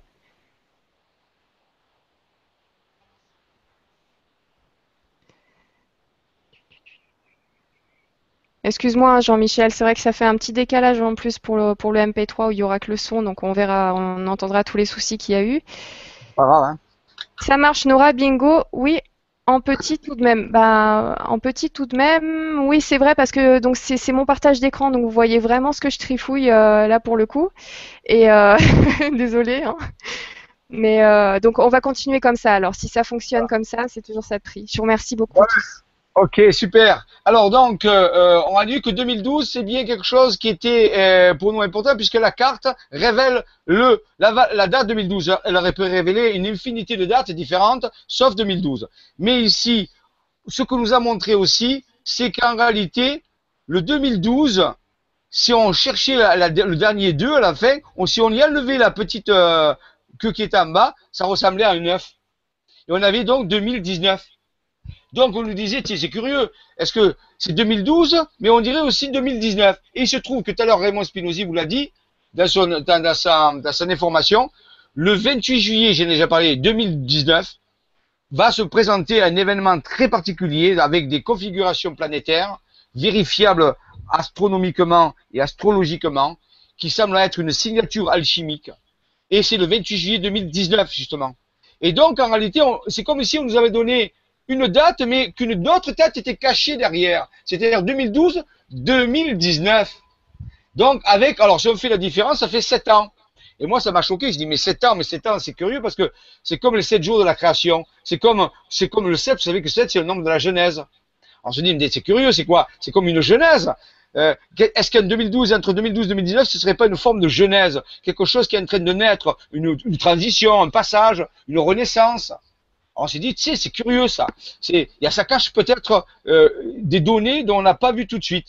Et après, à droite, vous avez un hiéroglyphe égyptien qui montre la pesée des âmes, c'est-à-dire euh, Anubis et Horus qui pèsent les âmes. Alors ça, c'était dans la tradition mythologique égyptienne, quand une âme trépassée, elle, elle se présentait devant euh, un endroit, et là, on prenait son cœur, son cœur, hein, et on la mettait dans un vase canope. On le voit ici à gauche. On mettait le cœur de la vase canope, et de l'autre côté, on mettait la plume de Mat. Mat est la déesse de la justesse égyptienne. C'est la déesse de la science, Mat. Et donc, on mettait, elle, est toujours représentée par une plume, elle a une plume. Alors, on mettait la plume de Mat dans la balance de droite, le plateau de droite, et on mettait le cœur dans un vase canope dans le plateau de gauche.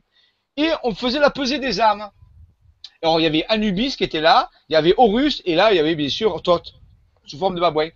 Et le problème, c'est que si le cœur le cœur de l'entité hein, du trépassé était plus lourd que la plume de mat, eh bien, il repartait, il était mangé, on disait qu'il était mangé par un monstre qui était là, une déesse monstrueuse, qui mangeait son cœur. Et donc, il repartait pour un cycle d'incarnation. Mais s'il avait le cœur était plus léger que la plume de mat, il était libéré, il pouvait partir ailleurs. Donc, on, on s'appelle ça la pesée des âmes. C'est quand même très curieux. Alors, d'où l'expression avoir le cœur lourd le cœur lourd, ben, eh ben, si le cœur est plus lourd que la plume de maths, c'est-à-dire que si votre cœur n'est pas dans la justesse, puisque maths c'était la justesse, hein, s'il n'est pas dans la cohérence, s'il n'est pas dans la compassion, eh ben, il est trop lourd et vous pouvez pas passer. ça veut dire que derrière ça, qu'est-ce se passe? Les mécanismes ne se mettent pas en route. Vous pouvez pas actionner votre corps Merkaba, vous pouvez pas, euh, euh, voilà, vivre ces choses-là. Donc, en réalité, donc, vous voyez, il faut toujours que ce cœur soit toujours léger, ce cœur soit, euh, qu'on se débarrasse de toutes les, la haine, la, la, la, toutes, les émotions lourdes, quoi. En réalité, euh, la, la frustration, la revanche, tout ça, ce sont les émotions qui alourdissent le cœur la joie, euh, le pardon, tout ça sont les émotions qui sont légères. Donc, vous voyez, c'est une question de ça. C'est-à-dire qu'à la, à la pesée des âmes, eh bien, si votre cœur est trop lourd, ben, vous ne pouvez pas accéder. Alors ça, c'est la mythologie, bien sûr. Derrière ça se cachent des processus scientifiques, bien sûr, qui vous dit, ben, vous n'êtes pas dans le système vibratoire nécessaire, suffisant pour pouvoir euh, aller ailleurs. Donc, vous revenez au, même endroit, la réincarnation. Alors, ici, euh, euh, Maxime Pellin, euh, alors, non, il y a Raymond, là, on a deux, autres découvertes qui vont se faire, on peut dire pratiquement en même le, le, le double intérieur de Raymond, Spinozzi, Soma, va lui envoyer une nouvelle vision avec une carte où les montagnes, tous les points bas sur les montagnes vont écrire le code Maya. Et bien sûr, ça va bien avec 2012, parce que 2012 se trouve juste à côté. Si je le mettais là, il était juste à côté. Donc, on parlait bien du code Maya de 2012, donc c'était bien les deux inscriptions qu'elle avec. Et Maxime Pellin, lui, va recevoir pratiquement au même, au même moment, écrit par des montagnes, pratiquement au même endroit aussi, code 12.12.12 Maya. on pourrait dire le 12 décembre 2012. Donc en réalité, euh, rappelons-nous que le 12, c'est l'image miroir du 21 quand même. Hein. Donc en réalité, c'est euh, très très intéressant. Pourquoi il y a un 84 ici? Ben, il se trouve que les montagnes ici se trouvent dans le département du Vaucluse, qui est le 84. Là, c'était quand même hallucinant, parce que dit comment c'est possible que des montagnes configurent euh, le, numéro, euh, peut dire, euh, du département, puisqu'après ça date de Napoléon, et donc, euh, on peut pas savoir, et que 84, c'est justement le Vaucluse, et on est dans le Vaucluse à ce moment-là. Alors, il y a d'autres informations, on le redira plus tard, hein, je ne veux pas trop alourdir. Donc ici, on nous expliquait bien que c'était bien 2012, donc l'intragate servait pour 2012, fait pour 2012 et après 2012, bien sûr, sur les peut-être 7 ans qui allaient se, se dérouler jusqu'à 2019, pourquoi pas. Et ensuite que c'était bien relié au code Maya. Et c'est bien ça, euh, c'est bien de, de combat. Donc vous voyez, pour nous c'était correct. On avait vraiment euh, des, des, informations qui allaient dans ce sens. C'était pas, pas une, c'était pas fortuit, c'était pas aléatoire. Voilà. Alors là, il y a un livre qui, qui, qui est intéressant qui s'appelle Les Super Dieux, Super God, écrit par Maurice Cotterel, qui parle justement des, des prophéties des Mayas, justement, et qui parle de ces choses-là. Donc, vous voyez, c'est euh, euh, très très corrélé, très très important. Alors, vous voyez, marqué, leur ils sont venus à faire leur mission, sauver l'humanité. They came on a mission to save humankind. C'est-à-dire, ils sont venus sauver l'humanité. Donc, en réalité, ici, qu'est-ce qu'il y a? Ben, toutes ces procédures qui sont là sont là pour soulager l'humanité. Peut-être que sauver l'humanité, ça veut seulement dire la soulager, l'aider à, à pouvoir se transformer. Voilà une, représentation artistique de l'émission de cette énergie du centre galactique qui est à l'origine du rayon de synchronisation des Mayas, dont parlait le Maya, et qui, était annoncé autour des années 2012. Mais je dis bien que c'est autour. J'ai jamais dit que c'était le 21 décembre pile. C'est ça que les gens ont été, euh, on peut dire, euh, mal informés ou pas suffisamment informés euh, et qui ont été déçus. Voilà. Donc, euh, euh, on a fait l'autre fois le secret d'Isadea, le fameux secret de ce, super esprit, de, cet esprit qui est là et qui. Alors, quand je dis esprit, je ne parle pas ici de, des, esprits des défunts. Hein. Je parle d'une structure, si vous voulez. Donc, en réalité, euh, nous avons découvert que qu'il existe un super esprit, une super structure. On peut dire une collaboration. On pourrait dire tout simplement c'est une collaboration d'êtres intérieurs. C'est comme si les êtres intérieurs s'étaient mis ensemble et ont on généré un super esprit une superstructure, on peut dire ça un égrégore, on peut dire, mais c'est pas vraiment un égrégore, mais bon, euh, ça se rapproche au plus. Et en réalité, ce super esprit, nous, et on va l'appeler Isadea ou Indiana, et en réalité, il va un petit peu coordonner toutes ces opérations. C'est pour ça qu'on la voit ici. Alors, vous voyez, je suis allé voir sur Internet, j'ai trouvé une image qui me plaisait, d'une jeune femme qui tient euh, une barre d'un bateau, et, et, et, avec des montagnes derrière, alors ça tombait bien, hein, puisqu'on parle des montagnes. Donc, c'est trouvé cette image assez intéressante. Alors bien sûr, ça correspond pas, à le super esprit ne ressemble pas à une jeune femme, mais en réalité, c'est figuratif. C'est comme je vous disais tout à l'heure. En dessous, on a une autre, aussi une, une image d'une personne qui est peintre et qui fait de belles, belles images. Je me suis permis de, de l'utiliser pour l'illustrer lui rendre hommage, c'est qu'ici, au moins, vous voyez un, personnage magnifique qui est en train de protéger la Terre, d'aider la Terre. Mais c'est un peu ça, Isadea. Isadea, c'est cet esprit, alors qui est relié aux humains, bien sûr. Hein, c'est aussi les super esprits des humains. Euh, c'est pas étranger, c'est pas un alien, mais en réalité, c'est une émanation, on peut dire globale, très forte, très puissante, qui va, qui peut aider l'humanité. Euh, qui est relié à la FSV, bien sûr, qui est relié à, à, à, cette volonté que les choses se passent au mieux, sans ce, quand je dis répète bien, il, est inutile d'avoir de la rancœur, il est inutile de chercher à punir qui que ce soit. Je pense que si on rentre dans ce, système de chercher les coupables, tout ça, on a le cœur lourd. Et rappelez-vous de la pesée des âmes. Donc en réalité, moi je, préfère que nous concentrions sur les idées positives. Ça a été fait, ça a été fait, ok, ok. Maintenant, allons de l'avant, euh, allons plutôt vers euh, les, des pensées positives, parce que la pesée des âmes peut arriver n'importe quand. Et si vous présentez avec euh, votre cœur qui est lourd, ben, vous allez avoir des problèmes. Donc je veux dire, veillez à ce que votre cœur soit le plus léger possible, parce qu'en limite, euh, euh, la, la, justice, c'est pas à vous à la rendre. Voilà. Donc, pardon, excusez-moi, je crois que voilà. Non, non, c'est bon, c'est bon. Voilà, c'est bon. Alors ici, vous voyez, Raymond est allé plus loin encore. Le, vous voyez que les, les, êtres intérieurs sont incroyables et, ils vont, vont projeter une nouvelle structure, toujours au même endroit pratiquement. Et là, la structure, elle est gigantesque. Et elle est totalement symétrique. Vous voyez, regardez le nombre de, figures géométriques que vous avez. Elles sont toutes symétriques depuis l'axe.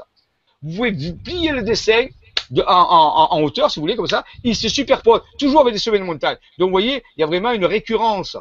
Mais qu'est-ce que c'est? Qu'est-ce que c'est que ce schéma? Qu'est-ce que ça représente? Eh bien, ici, on voit, si on suit bien, il y a comme un personnage qui est dessiné personnage qui est dessiné ici, c'est comme s'il était dans une technologie, dans un cocon, dans une matrice, dans voilà, une matrice de naissance, un lieu de, naissance. C'est comme si c'est quelque chose que, qui, qui, lui permettrait de naître. Hein. On appelle ça en, en sumérien une césar, c'est-à-dire une matrice de naissance. Donc en réalité, c'est comme un personnage qui est dans une matrice de naissance. Ben on nous dit, ben en réalité, euh, c'est ce qui va se passer. C'est comme si une nouvelle humanité est en train d'être, euh, va venir et est en train d'être produite à travers des matrices euh, énergétiques. C'est comme si on nous annonçait une nouvelle naissance, quelque chose qui est en train de venir, mais qui est différent, bien sûr, de ce que nous connaissons. Donc, c'est une matrice de naissance avec ce personnage, et ici on l'agrandit à droite, et on le voit bien, dessiné par des montagnes. Donc, c'est un nouvel être, c'est une, une nouvelle émanation qui est en train d'arriver.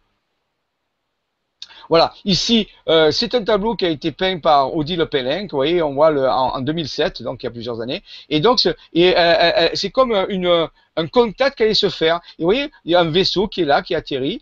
C'est un rêve qu'elle a fait, hein, un rêve très très puissant. Et de ce vaisseau est apparu des jeunes femmes, vous voyez, elles sont, elles sont comme liées, elles sont soit par trois, soit par deux. C'est que des femmes. Alors c'est très curieux. C'est comme un contact qui allait se faire. C'est comme une prémonition, un rêve prophétique, on peut dire, d'un contact. Mais ici, c'est que des, des, des, éléments femelles. Il n'y a pas de mâle. C'est très curieux. Alors, est-ce que c'est relié à Isis? Est-ce que c'est relié? Bon, après, on peut, on peut. Euh, c'est pour ça que j'ai mis à côté euh, une photo, un dessin d'Isis. C'est pour laisser un petit peu euh, votre imagination travailler. Mais ce tableau est un rêve prophétique qui a été fait. C'est une forme de contact qui peut passer. Voilà. Euh, alors, bien sûr, pour que tout ceci se passe, il faut une coordination, c'est-à-dire qu'il faut coordonner les actions euh, de, de, euh, de, la mission. Mais, donc, il y a des personnes au sein de la FSV dont la spécialité est de coordonner les actions. Simplement, eh ils permettent que des actions soient menées sur le terrain, des, et ainsi de suite, qui permettent d'utiliser les technologies quand il faut. Donc, ils s'appellent des coordinateurs. Alors, de cette coordination, bien sûr, va, naître le concept de planification, c'est-à-dire qu'on planifie une mission, une mission planétaire, on peut dire à ce niveau-là, avec des technologies de notre ordre, de notre monde, des technologies. Et, c'est pour ça que je ne prétends pas que vous puissiez croire à ça. Rappelez-vous, c'est un mythe, parce que nous avons affaire à quelque chose qui n'est pas du tout humain. Et souvent, on dit, ouais, on va aller dans la cinquième dimension, on va aller dans la sixième dimension, on va aller dans la douzième dimension. Eh bien, vous savez pas de quoi vous parlez parce que personne n'est jamais allé dans la cinquième dimension. Eh bien, ce que vous voyez sous vos yeux là, on peut considérer que ce sont des technologies qui pourraient être de la cinquième dimension. Donc, pour dire que ce soir, vous avez vu des éléments de projection d'une dimension supérieure dans une dimension différente qui la nôtre. Vous envoyez donc le fantôme, la trace, mais on peut les utiliser.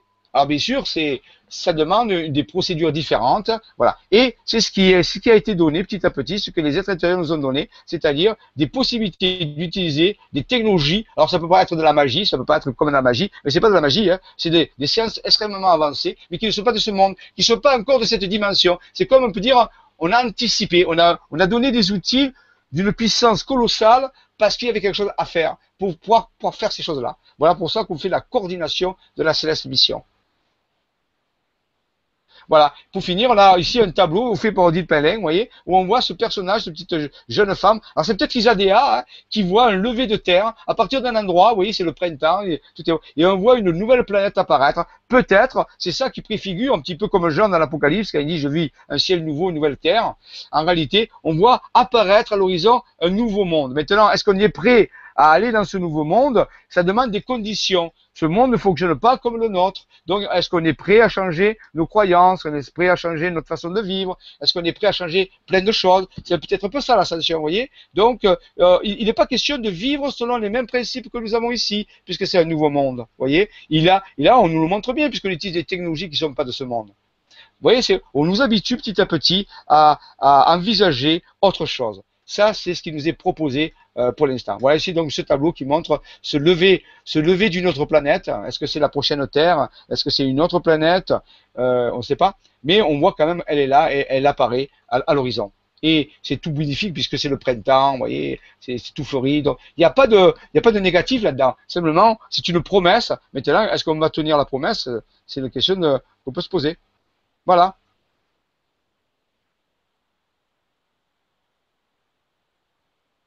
Allô? Il y a quelqu'un? Euh, Voilà. Euh, où est-ce qu'on Est-ce que tu m'entends? Oui, je t'entends, mais je, ne te vois pas. Je te vois pas. C'est normal. En.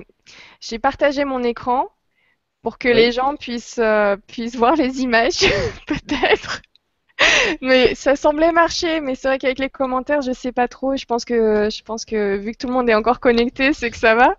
Euh... Donc merci aux, plus de 2000 personnes qui sont là ce soir. Vous tenez bon, oui. Ben, bravo, hein, c'était, euh, oui, parfois ça se mérite, hein, il faut faire des efforts, hein, euh, oui, mais voilà. Bah, écoute, attends, il y a Bah, du coup, j'ai eu Michel, voilà, premier contact avec Michel. Michel, euh, je vais donc on va repartir sur sur les questions-réponses. C'est pour ça que tu, tu es revenu, Jean-Michel?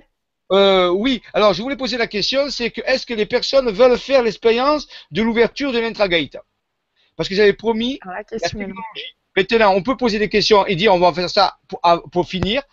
On va finir par l'ouverture d'intragate pour ceux qui veulent participer. Ou on peut faire ça comme ça, c'est-à-dire qu'on répond aux questions, puis on garde 10 minutes parce que c'est relativement rapide hein, pour tester l'intragate. Euh, on, peut le faire à la fin, avant de finir l'émission, si tu veux. On peut répondre aux questions maintenant et garder 10 minutes, comme on a fait la dernière fois dans le, dans pour la, la méditation, euh, dans le Vibra Atelier, pour finir sur l'ouverture d'intragate. Qu'est-ce que tu en penses? Je t'entends plus. J'ai entendu en Dolby. Excuse-moi, c'est euh, si tu savais, Jean-Michel, je te dis pas hein, ce qui se passe de ce côté, mais mais on est là et c'est pas normal qu'on soit là. Je vous le dis, vu ce qui se passe, c'est pas normal. Donc c'est déjà magie. énorme. La magie. Je sais pas, c'est euh, tant mieux. hein. Écoute, on va essayer de finir euh, comme on peut, mais c'est vrai que j'avais vu un petit message de quelqu'un qui a dit oh, on va prier un bon coup et tout, donc je m'y suis mise aussi. Mais euh, donc c'est bien. On va on va faire ça. Je pense que euh, y a dû y avoir des réponses, mais connaissant euh, connaissant le public, je pense que oui. Écoute, on peut y Est-ce que tu as besoin de faire un partage d'écran là? Non, la question que je te posais, c'est est-ce qu'on finit l'émission sur l'expérience d'Intrangate après avoir répondu aux questions? C'est ça que je voulais savoir. Euh, est-ce qu'il nous reste euh, Ça dépend combien. il- euh, est-ce qu'il reste beaucoup de temps pour finir l'émission sur l'Intragate? Parce qu'il y a Moi, énormément de questions. En réalité, il y a l'expérience à faire, c'est-à-dire l'expérience dure 5 minutes. C'est-à-dire qu'on va faire une stimulation de la porte intérieure pour ceux qui veulent euh, faire l'expérience. Donc ça dure 5 minutes.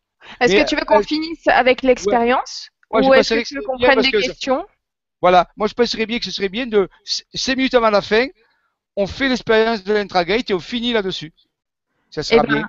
on... Voilà. Ouais, je veux bien qu'on finisse sur un truc cool. J'en ai Voilà. besoin. Et, euh, et oui, donc euh, on va prendre des questions. Il y a énormément de questions, des questions super, euh, super intéressantes. Donc j'ai, sélectionnées au fil du temps. Euh, encore une fois, désolé pour, euh, pour les soucis techniques. J'ai vu les messages. Euh, tu changé de PC, je sais, je sais, il faut. Quand j'aurai les moyens, vous inquiétez pas. Mais là, c'est déjà énorme ce que fait l'autre là-bas et ce que fait celui-ci. On va y arriver. Alors, on va prendre la question de Dominique qui a été énormément likée, qui nous dit Bonsoir Jean-Michel et Nora, je viens d'entendre que les énergies du 23 septembre vont être très très fortes avec la sixième dimension. Bonne soirée et merci beaucoup pour tout ce que vous nous apprenez. Bisous. Est-ce que tu as entendu parler de ces énergies du 23 septembre? Oui, oui, oui. euh, il, y a, plusieurs données. Des fois, il y a le 24, après, il y a le 28, après, il y a le 23. Disons que globalement, il semblerait que vers la fin de septembre, euh, la fameuse quatrième lo- lune, sanglante, lune de sang, euh, donc il y ait euh, quelque chose qui se passe au niveau énergétique. Tout à fait. Maintenant, je ne veux pas vous dire qu'il va se passer des événements euh, euh, gigantesques. Je dis que du point de vue énergétique, il semble des choses se mettre en route autour de la Saint-Michel. Rappelons-nous que le 29 septembre, c'est la Saint-Michel. C'est un moment où le ciel et la terre entrent en énergie. La Saint-Michel, c'est l'alchimie. Donc, il semblerait cette année qu'il y ait une poussée énergétique euh, autour de ces, dates-là. Oui, c'est vrai. Maintenant, ce qui va se passer, personne ne peut savoir parce que ça dépend, je vous ai dit, de, de l'état dans lequel se trouve l'humanité. Ça peut accélérer certains processus euh, qui sont en cours, ça peut ouvrir de nouvelles possibilités. Je crois que le seul conseil que je vais vous donner, c'est pendant cette période, soulagez-vous le cœur, ayez un cœur léger. Soyez dans la joie, parce que dans tous les cas, ça sera positif. Parce que si vous êtes dans l'inquiétude, tout ça, eh ben, ça risque de poser des problèmes. Donc, le seul conseil, parce que moi, je ne sais pas ce qui va se passer, je ne veux pas savoir, parce qu'en réalité, je- on va vivre l'événement. Donc, il y a une poussée énergétique colossale, et c'est vrai, parce qu'on en entend parler un peu de partout, les conditions astrologiques sont là. Maintenant, nous, on sera en Alsace, on fait un voyage en Alsace, on sera sur des hauts lieux très particuliers, énergétiques, donc ça va aussi. Mais peut-être que ces jours-là, si vous avez la possibilité d'aller sur des hauts lieux d'énergie, ce serait bien. Vous pourrez peut-être ressentir des choses plus puissamment, ou si vous pouvez pas, ben c'est pas grave, vous êtes chez vous. Mais en réalité, moi, ce que je vous conseille, c'est d'avoir le plus possible le cœur léger. Parce que là, dans tous les cas, ça sera positif. Parce que s'il y a des poussées énergétiques puissantes, si vous avez le cœur lourd, ben, ça risque d'être assez, assez difficile à, gérer. Donc, voyez, donc, euh, allégez votre cœur. Oui, c'est vrai que j'ai entendu parler de ça. On s'y prépare pour que ce soit au mieux. D'accord. Merci beaucoup. Merci Dominique pour ta question. On poursuit avec Gérard. Pareil, donc des questions qui ont été beaucoup, beaucoup, beaucoup likées. Alors, euh, qui nous dit bonsoir Nora et Jean-Michel. On parle beaucoup du portail ascensionnel quantique qui s'est ouvert ce 8 août 2015. Est-ce son ouverture qui conditionne l'ouverture de la porte quantique intérieure ou son accès est-il permanent pour qu'il possède la clé? Merci. Alors, rappelons-nous que la porte quantique intérieure dont on a parlé, l'intragate, était avant. C'est-à-dire qu'il nous a été donné avant cette date-là. Donc, ça veut dire qu'en réalité, quand il se présente des moments comme ça, on a parlé tout à l'heure du 23 septembre, de cette période, que le 8 août, il y a eu ces choses-là, ben c'est ces moments privilégiés, on peut utiliser les intragates pour aller rencontrer son être intérieur, pour échanger des informations importantes, pour faire des tas de trucs. Donc, ce sont des moments privilégiés. Et je pense que c'est des moments privilégiés pour vivre des, des connexions intérieures. Maintenant, vous savez qu'il existe une intragate. Tout à l'heure, avant de finir, je vais vous faire faire l'exercice, si vous voulez. Euh, et comme il est enregistré, vous pouvez le refaire autant de fois que vous puisque vous pouvez voir la vidéo. Donc, quand vous faites cet exercice, vous allez ouvrir l'intragate.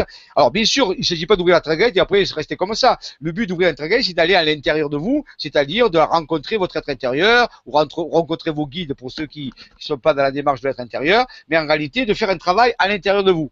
Voilà. Donc, oui, donc c'est important. Euh, L'intragate nous a été donné il y a des années de ça et elle joue un rôle fondamental dans les moments qui vont en plus en plus se présenter comme ça. Parce que là, le, du 8 août, le 23 septembre, il va y avoir en plus en plus de, de, de possibilités comme ça qui vont se présenter. Donc si on a les bons outils et qu'on les utilise correctement, avec la bonne situation, c'est-à-dire, et je le répète, et j'y tiens, plus vous avez le cœur léger, et plus les résultats sont positifs. Par contre, si vous avez le cœur lourd, ben, ils sont amplifiés vers le bas. Ce sont des amplificateurs. Donc vous comprenez bien, si vous avez un bruit, vous amplifiez un bruit, vous avez un plus gros bruit. Voilà. Donc évitez d'avoir des bruits à l'intérieur. Donc je dis, c'est vraiment ça. Ne vous encombrez pas de justice à, donner ou de choses de ça. C'est pas ça le but maintenant. Il faut se concentrer pour être le plus léger possible, faire le plus de pardon possible, plus de compassion possible. Faut pas regarder en arrière. Ça a été fait. Je vous l'ai dit. Je redis parce que après vous pouvez pas dire que je l'ai pas dit. Donc c'est important à ces moments-là de veiller à ce que son cœur soit le plus allégé possible. Ne resterez pas dans la retribution en disant ceci, on s'en fout, c'est passé. Maintenant, regardez l'avant, c'est maintenant que ça commence. Voilà quoi, voilà quoi servent les intragates. Ok, merci beaucoup. Excuse-moi, je suis, je suis, je suis bêtement émue par les commentaires de, de soutien quand j'étais en galère. Merci beaucoup. c'est bien ça, c'est le cœur léger, vous voyez, le cœur léger. Ça fait plaisir. Non, mais j'ai énormément de chance. Franchement, c'est trop génial d'être là parce que parce que vous êtes super tolérant et ça fait plaisir. Merci beaucoup. Alors, on continue avec Iskander qui nous dit Bonsoir à tous, bonsoir Nora et Jean-Michel. Pensez-vous que la forme de la fleur de vie a été falsifiée, ce qui fait que nous sommes emprisonnés dans la 3D Merci.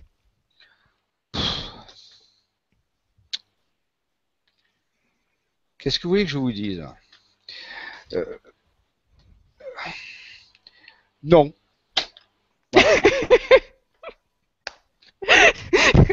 Ça c'est clair. Non. Non, non.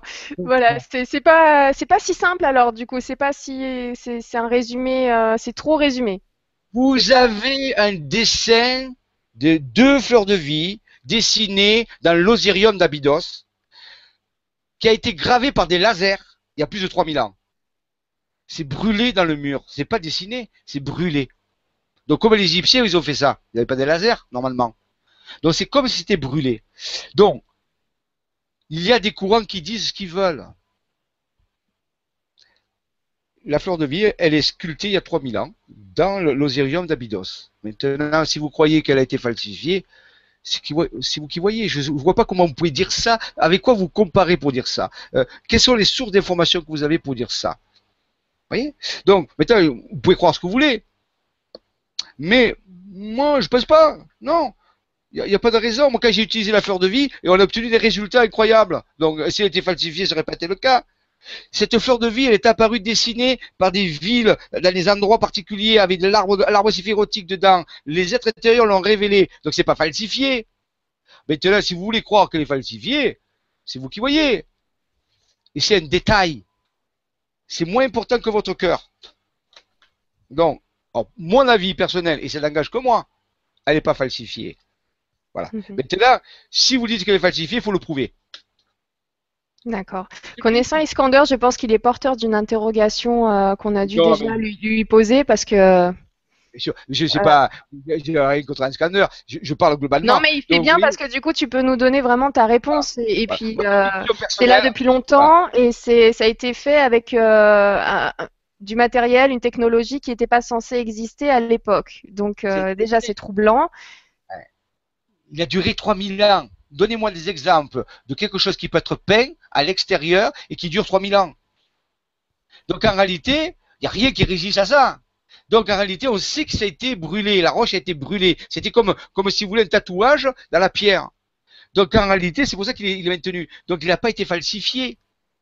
Maintenant, certains vous disent des choses. Moi je dis, si vous dites quelque chose, prouvez-le. C'est évident. Parce que sinon on peut dire ce qu'on veut. On peut dire que tout a été falsifié. Alors si tout est falsifié, c'est fini. Non. En réalité, voilà, ça c'est ma conviction. Mais maintenant, euh, euh, voilà. Moi j'y suis allé à Bidon, je l'ai vu. Voyez, je suis allé et je l'ai vu. Voilà. Donc je sais pas des images. J'ai vu, j'ai vu qu'ils étaient là. J'ai- aucun problème. Voilà. Maintenant, c'est ma, c'est ma, c'est mon opinion. D'accord. Merci beaucoup. Merci Iskander pour ta question. Comme ça, les choses sont claires. Merci beaucoup. Alors, ensuite, euh, question de Christine. Alors, tu, tu m'excuseras aussi, Jean-Michel, comme j'étais un peu à côté de, l'émission ce soir, je ne sais pas si les questions, tu as déjà répondu pendant l'émission ou pas. Donc, euh, grâce aux questions, je vais en savoir un petit peu plus moi aussi. Voilà. Pas de problème. Alors, Christine qui nous dit Bonsoir Jean-Michel et Nora. L'intragate ne serait-il pas le cœur de notre cœur, temple sacré au sein du corps physique en reliance avec le grand soleil central et le cœur de Gaïa Et quels sont les portails essentiels sur notre terre-mère? Merci. Oui, bien sûr, c'est le point sacré du cœur. C'est pour ça qu'on fait la cohérence cardiaque. Alors, pour utiliser l'intragate, il faut utiliser une technologie qui s'appelle la cohérence cardiaque. Alors, certains savent ce que c'est, d'autres ne savent pas. C'est difficile à expliquer maintenant. Mais et c'est le point sacré du cœur. C'est le point, point, vous dites, le point au centre du cœur, comme un vortex. Donc, à ce moment-là, c'est l'intragate sera. Maintenant, vous me dites, est-ce qu'il y a des intragates physiques sur Terre? Non. C'est une technologie de l'humain pour entrer dans le cœur des humains. Sur Terre, il y a des Stargates, ou appelés, d'après les Sumériens, des Dhyranas. Donc, en réalité, ce sont des portes pour passer d'un endroit à l'autre, que ce soit d'un endroit d'une planète à un autre endroit sur la même planète, ou d'une planète à une autre planète, et ainsi de suite. Ça, c'est des Stargates, on les appelle comme ça. Alors ça, il y en a sur Terre. Mais des intragates, il n'y en a pas. C'est figuré pour nous, faire comprendre que c'est à l'intérieur de nous qu'on va-. On voyage à l'intérieur de l'être. On va pas, c'est pas sur des, euh, c'est-à-dire que si vous allez au, centre de Tour-Tour, vous n'avez pas une intragate. C'est pour figurer le, le schéma. C'est le, le- le schéma, pour nous montrer. Vous comprenez? C'est mon opinion. Voilà. Donc en réalité, non, il n'y a pas d'intragate euh, sur la Terre. Il y a des Stargates, mais pas des intragates. D'accord, merci beaucoup. Alors, euh, on poursuit avec Marie-Claude qui nous dit Bonsoir, les modifications des vibrations autour de la Terre nous permettent ces connexions intérieures, un superbe travail. Qu'en est-il des vortex répartis sur notre Terre, des portails et des portes d'accès? Et pour notre ADN aussi, donc qu'en est-il? Et le rôle du Soleil Merci. Enfin, c'est global, hein, Marie-Claude Question Ah, c'est, c'est, c'est 10 conférences, là. Comment vous C'est super comme question. C'est, sûr, tout est lié, mais on peut pas répondre à tout ça. C'est, colossal. Vous voyez, donc, euh, voilà, c'est, bon, voilà, je ne peux pas répondre, hein, c'est vraiment que je dis ça. Ouais, euh, Marie-Claude, voilà, la prochaine fois, une question euh, qui, une question. Ah ouais. Mais non, c'est, c'est, on peut pas répondre, je peux pas répondre en 5 minutes, euh, pas maintenant Alors. dans ce là. C'est des, des, des vibra-conférences pour chaque, chaque mot. Donc en réalité, euh, euh, je, en plus je comprends pas vraiment ce que c'est la, la question parce qu'elle est large. Qu'en est-il euh, Elle est, elle quoi est très très large. Ben, j'ai essayé là en fait justement dans sa question de te sortir au moins euh, une chose, mais Ouais. euh, mais c'est vrai que chaque chose est très très large. Moi j'ai j'ai vu donc passer les fichiers, j'avais pas le son à un moment. J'ai vu que tu parlais des vortex et tu tu expliquais les les trous de verre et ainsi de suite. Est-ce que c'est ça qu'il faudrait développer? Je vais je vais quand même Je suis vraiment désolée, Marie-Claude. C'est la première fois que j'arrive pas à, à- à résumer euh, une question ou à la changer euh, un petit peu. J'espère que la prochaine fois, ou si tu veux reposer ta question, n'hésite pas à peut-être un petit peu mieux, un petit peu plus précis sur ce que tu veux vraiment savoir précisément. Et puis, euh, et puis je vais fouiller. Et si je te retrouve, ça serait super. Voilà. D'accord. Alors, ensuite, une question de Nathalie, Nathalie Durand, qui nous dit Jean-Michel, tu nous as donné le code de l'intragate, mais on s'en sert comment? Faut-il le Ah répéter à haute voix? Ben, on va voir ça à la fin de l'émission.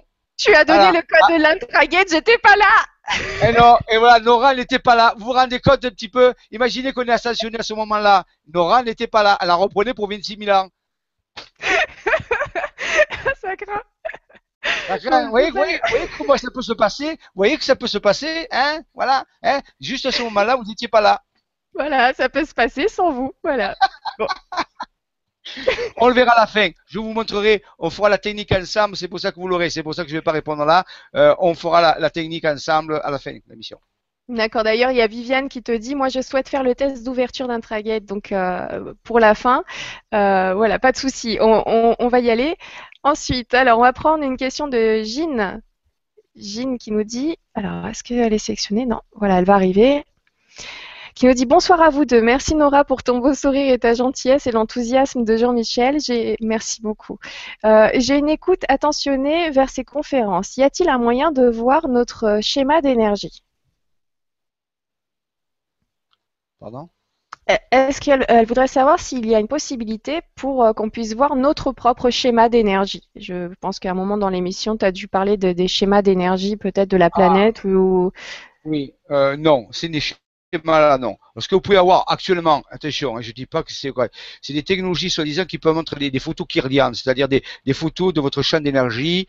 Euh, ça existe, il y a des technologies qui existent là-dessus. Je sais pas ce qu'elles valent, je peux pas vous dire parce que je les connais pas. Mais non, vous pouvez pas voir actuellement, il n'y a aucune technologie, à part peut-être des gens qui ont des facultés d'introspection ou d'endoscopie qui pourraient peut-être les voir. J'ai jamais entendu parler, hein. Mais ces champs d'énergie sont très profonds. Ils sont vraiment très très loin.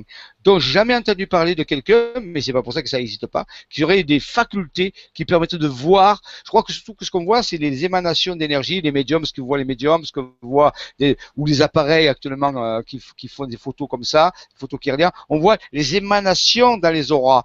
On voit pas les structures internes. Il n'y a pas euh, vraiment. Euh, J'ai jamais entendu parler de ça. Donc c'est peut-être que ça existe, mais alors c'est peut-être ultra secret. Mais en réalité, je non, on peut pas les voir pour l'instant. D'accord, merci pas le grand beaucoup. public, quoi.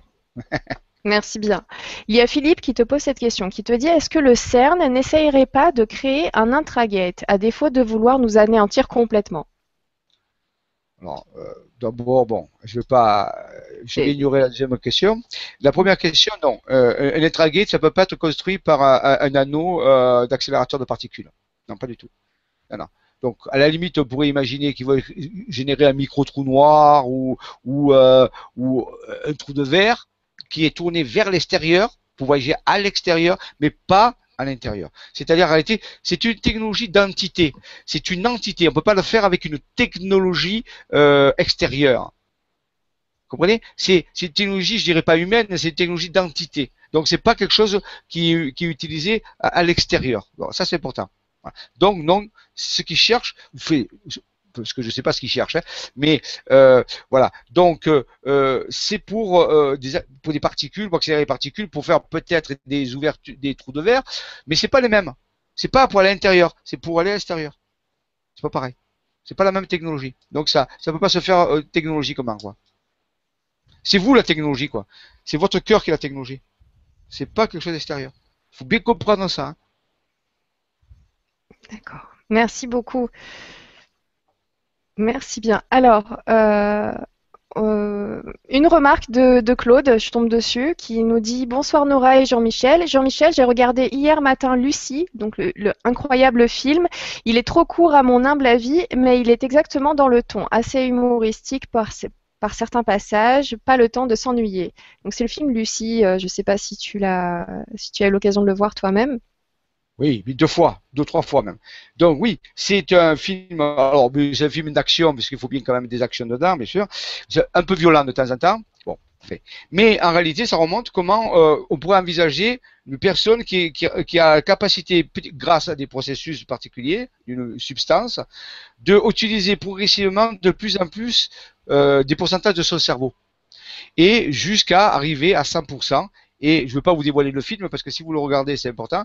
Et on voit comment à chaque étape, elle, arrive à modifier euh, son environnement, comment des nouvelles lois apparaissent, et ainsi de suite, rien que dans le fonctionnement cérébral qui change. Donc ça, c'est un très beau film. Alors Lucie, pourquoi? Parce qu'à un moment donné, vous allez voir, euh, elle représente l'aboutissement, si vous voulez, euh, de l'évolution, cette jeune femme, puisque son cerveau franchit des étapes, et elle va rencontrer le premier singe, enfin le premier primate, qui va s'appeler Lucie, que certains disent qui était la première préhumaine. Donc à un moment donné, ils vont se rencontrer. Donc on l'a tourné, on a donné le, nom de Lucie, qui veut dire aussi la lumière, Luce, la lumière. Donc en réalité, ils vont, voir que l'alpha et l'oméga vont se rencontrer. Donc c'est un peu symbolique, c'est intéressant. Voilà pourquoi ça s'appelle Lucie. Donc je le recommande. Bon, c'est un peu violent pour ceux, bon, parce qu'il faut de l'action, mais quelque part c'est intéressant. Il y a des choses intéressantes qui sont dites à l'intérieur. Par exemple, ils disent par exemple que euh, les dauphins, les, les, cétacés utilisent 20% de leur capacité cérébrale, alors que l'homme en a 10% intéressant quand même. Mhm. C'est clair. Merci. Merci beaucoup, Claude. une remarque euh, très intéressante avec un très beau développement. Mhm. Je te remercie beaucoup pour ta question et je te remercie, Jean-Michel, pour ta réponse. Alors, on continue avec Charles.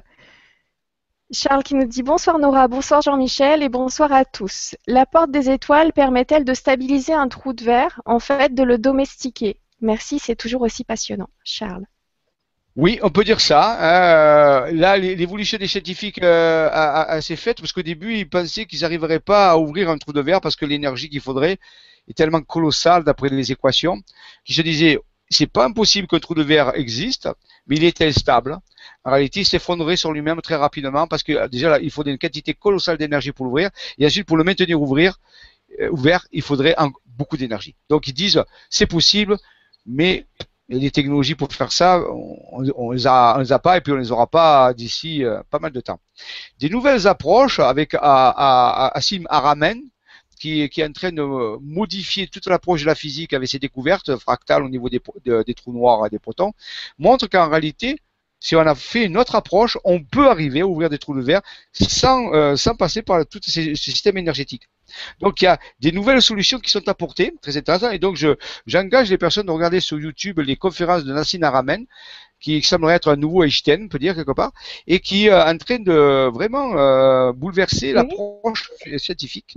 Tu sais, il y a quelqu'un qui te demandait justement si tu connaissais Nassim Aramein. Ah bon, ah bon, ben oui. Ben, je le connaissais pas personnellement, mais j'ai vu ses conférences et je suis tout à fait d'accord avec ce qu'il ce trouve. Et donc, c'est très, très intéressant. Et c'est très simple en plus. C'est vraiment rien de compliqué. Et donc, dans ce, dans ce cadre-là, oui, une, une Stargate stabiliserait tout à fait l'ouverture d'un trou de verre et permettrait qu'il reste ouvert au moins le temps de faire le, le transfert. Oui, c'est une technologie de, stabilisation plus une technologie d'ouverture, puisque dans Stargate, c'est bien dit, il faut un code d'ouverture. Et là, nous bien, on l'a bien vu, puisqu'il faut bien.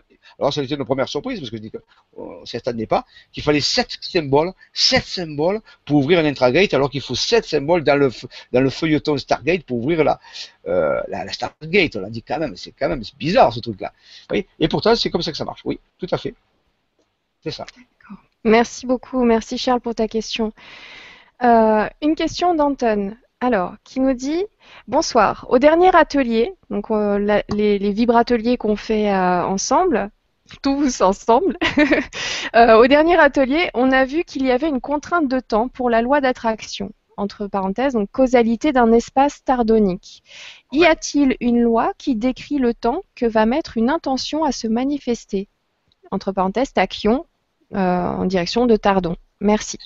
Alors, il, y a un élément qui répond à ça, c'est la théorie de Jean-Pierre Garnier-Mallet dans ce qu'il appelle euh, le dédoublement du temps. Alors, je cite ce qu'il dit, puisqu'il a fait des calculs, et il dit que euh, entre l'émission d'une intention et la réponse qu'on va avoir à, travers son être intérieur ou son double cosmique, voilà, euh, peut aller de la microseconde à 40 jours. C'est-à-dire que le temps maximum pour obtenir une réponse est de 40 jours. Donc il y a bien une contrainte de temps. Mais ça peut être aussi une microseconde. Donc c'est un, une, une zone. Alors ça se calcule, il dit, hein, ça se calcule, voilà. Donc c'est une zone, une plage de réponse. Alors oui, il y a une contrainte de temps, c'est vrai, puisque nous vivons dans un continuum spatio-temporel avec de l'inertie, avec de la causalité, et la causalité utilise justement les, propriétés de contrainte du temps, de ralentissement du temps, pour pouvoir euh, conscientiser les choses. Donc il y, a, il y a une contrainte de temps, tout à fait. Et les variables, par contre. D'accord. Merci beaucoup. Merci Anton.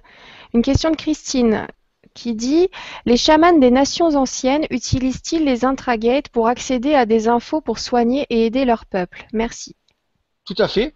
Euh, ben, leur intragate à eux s'ouvre à travers des substances antéogènes. Donc j'ai fait une émission là récemment sur le site Stop Mensonge, c'est la semaine passée, où j'ai parlé des, plantes des dieux, les substances antéogènes qu'utilisent les chamans, euh, que ce soit l'ayahuasca, le peyote ou l'iboga, ça dépend. Donc et en réalité eux, ben, ces intragates sont stimulés par les substances antéogènes qui sont prises, qui sont ciblées par la glande pinéale. On peut dire que l'intragate se trouverait entre la relation de la glande pinéale et le cœur, en réalité. Donc en réalité, il y a des substances euh, qui euh, stimulent euh, l'ouverture de l'intragate. Ouais. Ils, utilisent ça. Merci beaucoup. Merci Christine pour ta question. Alors oui, donc c'est marrant que tu parles de stop mensonge parce que donc voilà, comme le dit Claude, je vais sélectionner ta question. Euh, donc j'ai pu discuter avec euh, Laurent Freeman de Stop Mensonge hier et je serai donc euh, interviewée par Laurent. J'aurai cet honneur-là donc le, le, 17 la semaine prochaine. Donc vous avez le lien de connexion sur la page Facebook ou là comme Claude vous l'a indiqué, mais comme je viens de sélectionner son commentaire, le lien va disparaître dès que je l'aurai enlevé. Donc, vous allez pouvoir retrouver ce lien euh, sur la page Facebook de la chaîne LGC2TV. Euh, Donc, n'hésitez pas à aller y faire un tour. Vous m'y retrouverez aussi, ça, fonctionne mieux euh, Facebook. ensuite, qu'est-ce que je voulais dire? Eh ben, on va passer à la question suivante. Donc, c'était rigolo ah. d'avoir ce, petit lien. Nora, oui. Nora, il faut leur dire que ce jour-là, tu seras à Las Vegas. Et oui, parce que Laurent habite là-bas, donc on va voyager. C'est vrai que ce sera pas le même créneau horaire. Pour lui, ce sera la journée, mais ce sera super sympa et c'est vrai que j'ai vraiment hâte d'y être et, euh, j'ai hâte et, surtout, j'espère que tout se passera bien techniquement, mais oui, très certainement. Vous inquiétez pas, ça ira bien. Donc euh, voilà, je vous dis personnellement à la semaine prochaine. Sinon, on se voit quand même demain pour une émission une nouvelle émission avec Alexandra Duriez. Ça va être génial, vous allez voir. Euh, d'ailleurs, ceux qui veulent y participer, j'en profite vite fait, vous m'envoyez un mail à lgc2.legrandchangement.tv pour participer euh, au direct et être sur le plateau du direct avec euh, Alexandra et moi. Vous, bien sûr, vous décidez si vous voulez activer la caméra ou pas. Hein. C'est à vous de voir jusqu'à la dernière minute. Il n'y a aucune obligation, mais ça vous permettra d'avoir au moins une interaction et un échange beaucoup plus sympathique au niveau des questions où elle pourra répondre qu'à la question, mais on ne pourra pas forcément retrouver un deuxième commentaire rapidement et donc avoir un développement. Donc n'hésitez pas à m'envoyer un mail à lgc2.legrandchangement.tv. Voilà, tout est dit. Merci beaucoup. Alors, euh, Véronique euh, qui nous dit Bonsoir Nora et Jean-Michel, heureuse de participer à votre émission. Génial, merci beaucoup. Euh, ça, ça devait être en début d'émission. Alors, Qu'est-ce qui nous permet exactement d'ouvrir notre porte intérieure quand on a déjà en nous tout de près pour sortir de et se manifeste euh, et ça se manifeste et ça et se manifester quand même et se manifeste pas quand même? J'ai pas compris la fin de la question. Est-ce que tu veux bien ouvrir euh, Jean-Michel euh, la partie questions-réponses? Tu sais à gauche Q et A comme ça tu vas pouvoir relire au besoin. Bonsoir Nora Jean-Michel, heureuse de voir dans vos émissions géniales. Qu'est-ce qui nous permet exactement d'ouvrir notre porte intérieure quand on a déjà en nous tout, prêt pour sortir et se manifester? Pas quand même, merci. Euh, et ça se manifeste pas quand même. Enfin, quand on, je pense que c'est ça. Ah, on, a, on, a, vraiment très envie que ça, ça arrive et ça marche pas il y a tellement de paramètres qu'il peut y avoir. Là, on rentre dans la vie privée, c'est-à-dire en réalité, on va examiner euh, quels sont les paramètres qui qu'il faut, qui pourrait faire euh, arrêter le processus. Il y a, je peux pas répondre généralement parce qu'en réalité là, ce serait presque de la thérapie parce que il faut voir envisager la, vie de la personne où elle en est, pourquoi ça bloque. Donc en réalité, c'est assez compliqué, donc c'est quelque chose de personnel. Mais donc en réalité, il doit y avoir un paramètre où ça peut être une mémoire toxique, ça peut être quelque chose qui est là et qui fait que ben, le processus se met par route parce qu'on a, voilà, ben, on a beau dire les symboles, même même si on dit les symboles, euh, il faut que l'état du cœur, il faut que l'état du cœur soit à un certain euh, niveau. Voilà. Alors, n'importe quoi peut perturber le cœur. si on veut répondre généralement, ça veut dire quelque part vous avez une perturbation au niveau du cœur. Alors c'est pas une perturbation du cœur physique, hein, c'est pas dit ça, mais quelque chose qui fait que eh ben, ça s'enclenche pas parce que votre cœur n'est pas euh, n'est pas en cohérence, si vous voulez. Il faut que le cœur ait un fonctionnement de cohérence pour que l'intragate fonctionne correctement. Donc il y a sûrement quelque chose qui fait que euh, ça peut être inconscient, attention, hein, c'est pas forcément, ça peut être inconscient, quelque chose qui, ben, le cœur n'est pas tout à fait en cohérence, donc ben, le mécanisme euh, s'enclenche pas trop bien. D'accord. D'accord. Donc à, pousser à faire une recherche euh, sur soi, se, se, recentrer un petit peu, essayer de penser à tout. Est-ce que tout va bien vraiment pour essayer d'aller encore mieux? Déjà peut-être arranger ce qui se passe à l'instant T. Exactement. Ok, bah, merci beaucoup. Merci Véronique pour ta question. Euh, on continue avec Iskander. Donc, qui nous dit Bonsoir à tous, bonsoir Nora et Jean-Michel. Il y a des régions comme le mont Bugarache qui étaient sains énergétiquement, euh, qui étaient sains énergétiquement que maintenant se polluent selon moi. Avez-vous le même ressentiment? Et quelles en sont les raisons? Merci. Alors, euh, ben, là, c'est un cours personnel, vous demandez un avis personnel. Moi, j'y suis allé euh, au mois d'août au Bucarache. Je suis monté avec euh, un certain nombre de personnes. Euh, on a fait un travail énergétique. C'est passé des choses extrêmement puissantes. J'ai pas ressenti de pollution. Ça a fonctionné. On a eu des résultats. Donc, qu'est-ce que je vous dise Moi, j'ai envie de dire Iskander. Qu'est-ce qui se passe? J'ai l'impression que euh, finalement la question d'avant de, Véronique par rapport à, à, une certaine chose, je me dis tiens, euh, est-ce que est-ce qu'en ce moment tu n'es pas un petit peu triste, dis donc As pas une petite dépression là hein? Non. Euh... Non, mais c'est vrai que peut-être que, comme tu disais, euh, bah, par rapport à ta réponse euh, juste avant, est-ce que finalement, si nous on se ressent, si nous on n'est pas au top finalement à un certain moment, est-ce que ça peut pas fausser justement les, les ressentis? Tout à fait. Et arrêtez les ressentis, vous allez les avoir en fonction de l'appareil que vous mesurez. L'appareil que vous mesurez, c'est vous. Donc en réalité, si votre appareil n'est plus atalonné, s'il n'est plus sur la même fréquence ou ces trucs, eh bien vous allez faire des, mesures, mais ce sont vos mesures à vous. Vous pouvez dire, tiens, il est pollué. Mais vous ne pouvez pas l'affirmer. C'est un rapport de votre étalon à vous. Ça dépend de comment vous fonctionnez. Donc en réalité, c'est très difficile. Soit ils disent, ah, ça c'est pollué. Mais un autre, il arrive, il dit, ah, mais non, je me sens bien. Parce qu'il n'est pas sur la même, euh, le même étalon, sur la même fréquence. Donc ça, souvent, on n'y pense pas. Mais vous êtes l'étalon qui le mesure. Donc, est-ce que vous êtes bien étalonné? Enfin, bien étalonné. Je parle au niveau des mesures. Hein. Donc, je veux dire, quelque part, vous voyez, parfois, on ne se remet pas en question soi. Peut-être qu'il parfois, il faut se remettre en question. Peut-être que les jours, ben, il y a des moments où on sent que c'est pollué, mais en réalité, c'est parce que euh, nous sommes un peu nous-mêmes pollués. Ça peut arriver. Oui. Et ça peut même être aussi parce que, euh, ben, c'est, tu sais, le fait de sentir bien quelque part, comme ce qu'on disait tout à l'heure par rapport aux différentes régions, euh, des fois tu peux te sentir bien quelque part et une autre personne pas du tout, parce qu'à ce moment-là, les vibrations ne correspondent pas. Donc peut-être que du garage n'est pas pour toi. En, ce moment ce moment-là. Euh, oui, tout à fait. C'est pas la même. Tu dois rigoler de côté. Je connais sans Iskander. J'ai eu la chance euh, de, de, lui parler sur Skype. Hein. C'est pour ça que je me permets un petit peu. la chance de, voilà, il, il, est il a tellement souvent que je lui ai demandé un petit, euh, un petit coucou juste pour discuter et un petit contact. Et donc là, il doit être mort de rire. Donc, eh un gros bisou. Voilà. Merci pour ta question, Iskander. On passe à Nathalie. Nathalie qui nous dit euh, L'intragate est-elle la porte qui ouvre sur la nouvelle Terre? Peut-on y accéder seul ou devons-nous nous aligner à notre être intérieur pour pouvoir, pouvoir la passer? J'ai bien ma petite idée. Bah oui, Nathalie. Ah ben Nora, c'est Nora qui va vous répondre. Nous allons interviewer Nora. Alors Nora, qu'est-ce que tu en penses? Quelle est ta réponse?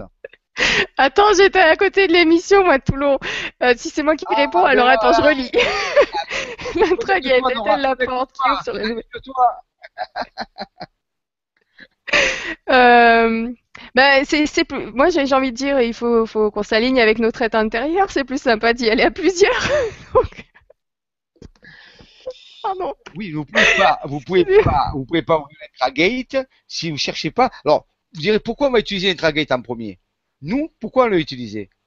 Justement, c'est pour mieux s'aligner avec l'être intérieur.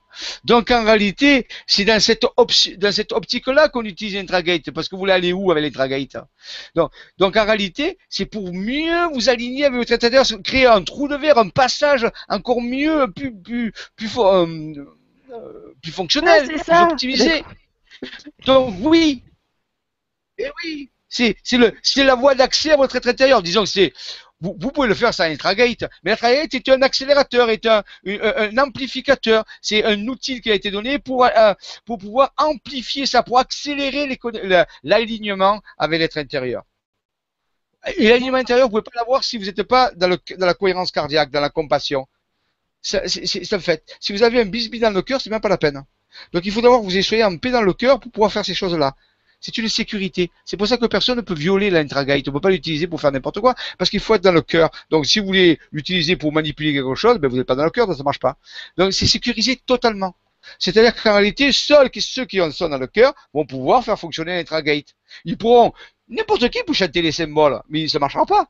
vous voyez, c'est pas parce que vous chantez les symboles que ça marche.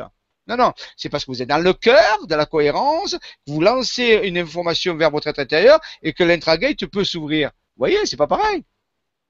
Euh, C'est là, donc voilà, c'est important. Merci beaucoup. Merci Nathalie pour ta question. Alors, on poursuit avec Michel, Michel Dessiou. Ah, que j'ai rencontré à, à Luce. Un petit Ah. bisou aussi. Nous sommes en famille, dis donc, ce soir. Alors, mais j'ai vu qu'il y avait aussi beaucoup de nouveaux et je vous remercie beaucoup de faire un petit tour euh, de ce côté-là. C'est très, c'est très sympa et plus on est nombreux, plus on s'amuse. Alors, Michel qui nous dit Bonsoir à tous, Nora et Jean-Michel. Il paraît que nous sommes activés sur 13 brins qui correspondent aux 13 chakras et 13 hélices de l'ADN. Pen- euh, Pensez-vous que donc euh, nous sommes alignés comme ça? Et qu'il soit possible alors, pensez, ah non, peut-être que c'était après. Pensez-vous qu'il soit possible d'avoir sur le sujet une réponse qui pourrait coller à la porte quantique intérieure? Alors, Alors, il bien paraît sûr, que nous sommes activés sur 13 brins qui correspondent aux 13 chakras et 13 hélices de l'ADN. Ouais, ouais, bien sûr. Alors, vous, oui, là, là, vous, vous faites de l'anticipation. En réalité, c'est un sujet qu'on abordera. En réalité, bien sûr que l'intragate, avec l'alignement avec l'être intérieur, va déboucher sur la fameuse interface qui permet euh, de communiquer avec euh, l'être intérieur. Mais quelle est une de ces interfaces le- les, plus euh, performants pour communiquer avec votre être intérieur? L'interface, ça va être l'ADN. Donc justement, plus votre ADN va se trouver complexifié, euh, branché, sur traces de brin, ainsi de suite, plus la communication avec votre être intérieur va, va fonctionner, et l'intragate, bien sûr, permet cela. Donc en réalité, oui, il y a, une- liaison, une corrélation avec la structure de l'ADN. Maintenant, si vous posez la question à savoir si vous êtes branché maintenant sur les 13 brins, ça, je ne sais rien. Mais en réalité, c'est vers ça qu'on va aller. Mais maintenant, est-ce que quand est-ce qu'on va atteindre ça? C'est autre chose. Voilà. Mais ce que je peux simplement vous dire, c'est que si vous rentrez souvent dans l'alignement avec votre être intérieur et que vous utilisez l'intragate dans la paix du cœur, dans la cohérence cardiaque, votre ADN va commencer à, à, se, à, à progresser vers ce, vers ce modèle de 13 brins. Ça va pas se faire en 5 minutes, mais ça va aller vers ça. Vous voyez? Donc vo- voilà. Ça, c'est, oui, il y y a un lien, tout à fait. Mhm. Merci beaucoup, merci, merci Michel. Et tiens, comme, euh, comme Claire Thomas l'avait déjà dit dans une émission, donc, euh, donc voilà, Michel est possiblement la réincarnation de Michael Faraday, le physicien. Donc, d'ailleurs, il lui ressemble comme deux gouttes d'eau, je l'ai vu en vrai. Donc, donc voilà, il y a vraiment un lien et c'est ce que lui avait dit Claire Thomas. Donc, on te un gros bisou et merci d'être dans le coin, d'être connecté. Alors, ensuite, on continue avec Anne-Marie faudra d'ailleurs qu'on fasse une émission avec lui et, et, Claire Thomas. Ça serait bien qu'on en parle de tout ça. Alors, Anne-Marie qui nous dit Ce schéma ressemble à la fleur de vie. Comment l'utiliser dans notre quotidien et quel est le message de ce symbole? Donc, je suppose que tu en as parlé pendant l'émission, comme la question a été revenue avec Iskander tout à l'heure. Donc, tu en as parlé. comment l'utiliser dans notre quotidien? Est-ce que tu, vous avez déjà vu ça? Oui, ce symbole, il, il ressemble pas vraiment à la fleur de vie. Euh, la fleur de vie a une structure beaucoup plus complexe que, que l'intragate dont j'ai montré ici. Ah, Donc, il ne faut pas confondre. Hein. Il y a un lien entre les deux, mais l'intragate, ce n'est pas la fleur de vie. Ah oui, non, non, mais excuse-moi, c'est vrai que j'ai la fleur de vie en tête et je pensais que c'était ça dont tu parlais aussi tout à l'heure. Désolée, je suis un peu en décalage. Je ne vais pas montrer de la fleur de vie ce soir dans le diaporama. Donc en réalité, il euh, ne faut pas confondre les deux. Il y a un lien, mais c'est pas une intragate, c'est pas une fleur de vie. Euh, comment l'utiliser dans, sa vie au quotidien Je vous l'ai dit. C'est réservé pour ceux qui veulent s'aligner sur leur être intérieur. C'est un choix. Euh, ensuite, une fois qu'on veut s'aligner sur l'être intérieur, il faut alléger son cœur. Se mettre dans la cohérence, je vous en parlé tout à l'heure. Et ensuite, dans la vie, quotidienne, on, utilise les codes dont on va faire tout à l'heure l'exemple pour ouvrir cet intragate, pour favoriser cet alignement. Et dans sa vie intérieure, alors après, dans sa vie, il y a, une multitude de bienfaits. Mais ça, je vous engage à venir voir la, vibra, atelier où on parle de l'être intérieur. Je ne vais pas vous parler de l'être intérieur maintenant parce que ça va prendre des heures et des heures. Mais il y a énormément de bienfaits je dirais, c'est vraiment euh, euh, le plus grand bienfait que vous pouvez avoir. Mais encore faut-il savoir de quoi on parle. Donc, euh, dans la vie quotidienne, il peut y avoir ça peut changer totalement votre vie. Ça peut modifier tout à fait toutes ces choses-là. Voilà. Mais il y a des paramètres à, respecter. Donc, je vous ai dit un petit peu ici le, cas. Donc, oui, c'est énorme ce qu'on peut faire avec. Mais encore faut-il être intéressé par ça. Euh, être intéressé à changer sa vie vers le meilleur, vers la progression. Vous voyez, il y, a, des paramètres à avoir. C'est pas quelque chose que, c'est pas une recette, quoi. Hein. D'accord, merci beaucoup. Il y a Gérard qui en parle euh, de ce qu'on disait tout à l'heure, qui dit la fleur de vie n'a pas été falsifiée, mais sa signification a été occultée, ça c'est sûr. Ah, D'ailleurs, ah, ah, c'est pas pareil, ça n'a rien à voir. Entre falsifier et occulter, c'est deux choses différentes. Bien sûr. Voilà, donc il y, a, une petite variante. Donc c'était un petit rappel. Et euh, ensuite, on va prendre bah, une petite dernière question. Euh, il y, en a eu beaucoup. Euh, je vais prendre une petite dernière question et puis ensuite on va passer aux cinq dernières minutes très attendues ce soir. Alors, une dernière question de Dani. Alors, vous inquiétez pas, ce soir, je pense que je vais refaire un copier-coller euh, sur, euh, sur mon autre PC. Je referai un copier-coller pour pouvoir euh, te, te, faire passer tous les messages, tous les commentaires qu'il y a eu ce soir, parce qu'il y avait peut-être des questions sympas, mais comme j'ai n'ai pas pu suivre le oh. direct, voilà, on les mettra de côté pour une prochaine fois. Oui, oui. oui. Alors, euh, donc Dani qui nous dit bonsoir Jean-Michel, Nora et tous. J'aimerais savoir si une suite est prévue sur le thème Isadea, car je n'ai pas encore tout compris, même après trois visionnages. Il me manque des éléments. Y a-t-il un rapport entre Isadea et le nom du site Isavision? Merci. Oui, c'est sûr que même même moi, j'ai pas fait le tour d'Isadea et je crois que jamais personne ne peut faire le tour. C'est vraiment quelque chose de gigantesque, colossal, abyssal. Euh, oui, on pourra, s'il y a des personnes, pourquoi pas, je veux dire, je peux parler euh, euh, encore, oui, j'ai pas tout dit, loin, j'ai fait qu'une petite présentation parce que ce sont des choses très délicates à, présenter, donc je, je, préfère les faire par morceau, petit morceau par morceau, pour pas que rentrer dans des trucs qui sont trop en disant, oh là là, c'est quoi, je suis perdu. Donc oui, on peut, on peut refaire, on peut en parler, à toute une partie dont j'ai pas parlé, un peu en profondeur. Là, j'ai fait une présentation euh, un peu globale, ce que peut être ISADA, mais c'est vrai qu'on pourrait en parler pendant des heures et des heures et des heures. Moi-même, vous savez, je n'ai pas fait le tour, j'ai échoué d'avoir fait le tour. Donc, en réalité, c'est possible de l'envisager. S'il y a des personnes qui veulent, je peux même parler de l'expérience que certains ont, fait avec ISADA, euh, comment euh, elle a pu se manifester, qu'est-ce qui s'est passé. Ça sera un peu plus pratique, un peu plus près de, de l'humain. Donc, oui, il y a beaucoup, beaucoup de choses qu'on pourrait dire sur Et si vous souhaitez, pourquoi pas, on peut, oui, euh, ça peut être le thème d'une euh, d'une prochaine euh, émission plus tard sur l'approfondissement du concept. Merci beaucoup, merci. Un petit commentaire de Domi, justement, qui parle des vibrateliers, par contre, qui dit bonsoir à tous, super atelier avec Jean-Michel à 7 cette semaine. Allez-y, euh, si vous pouvez, c'est exceptionnel tout ce qu'il nous apporte. Gratitude à toi. Ah non, là, c'est l'atelier de 7, parce que déjà que c'est exceptionnel au niveau des cours par vidéo.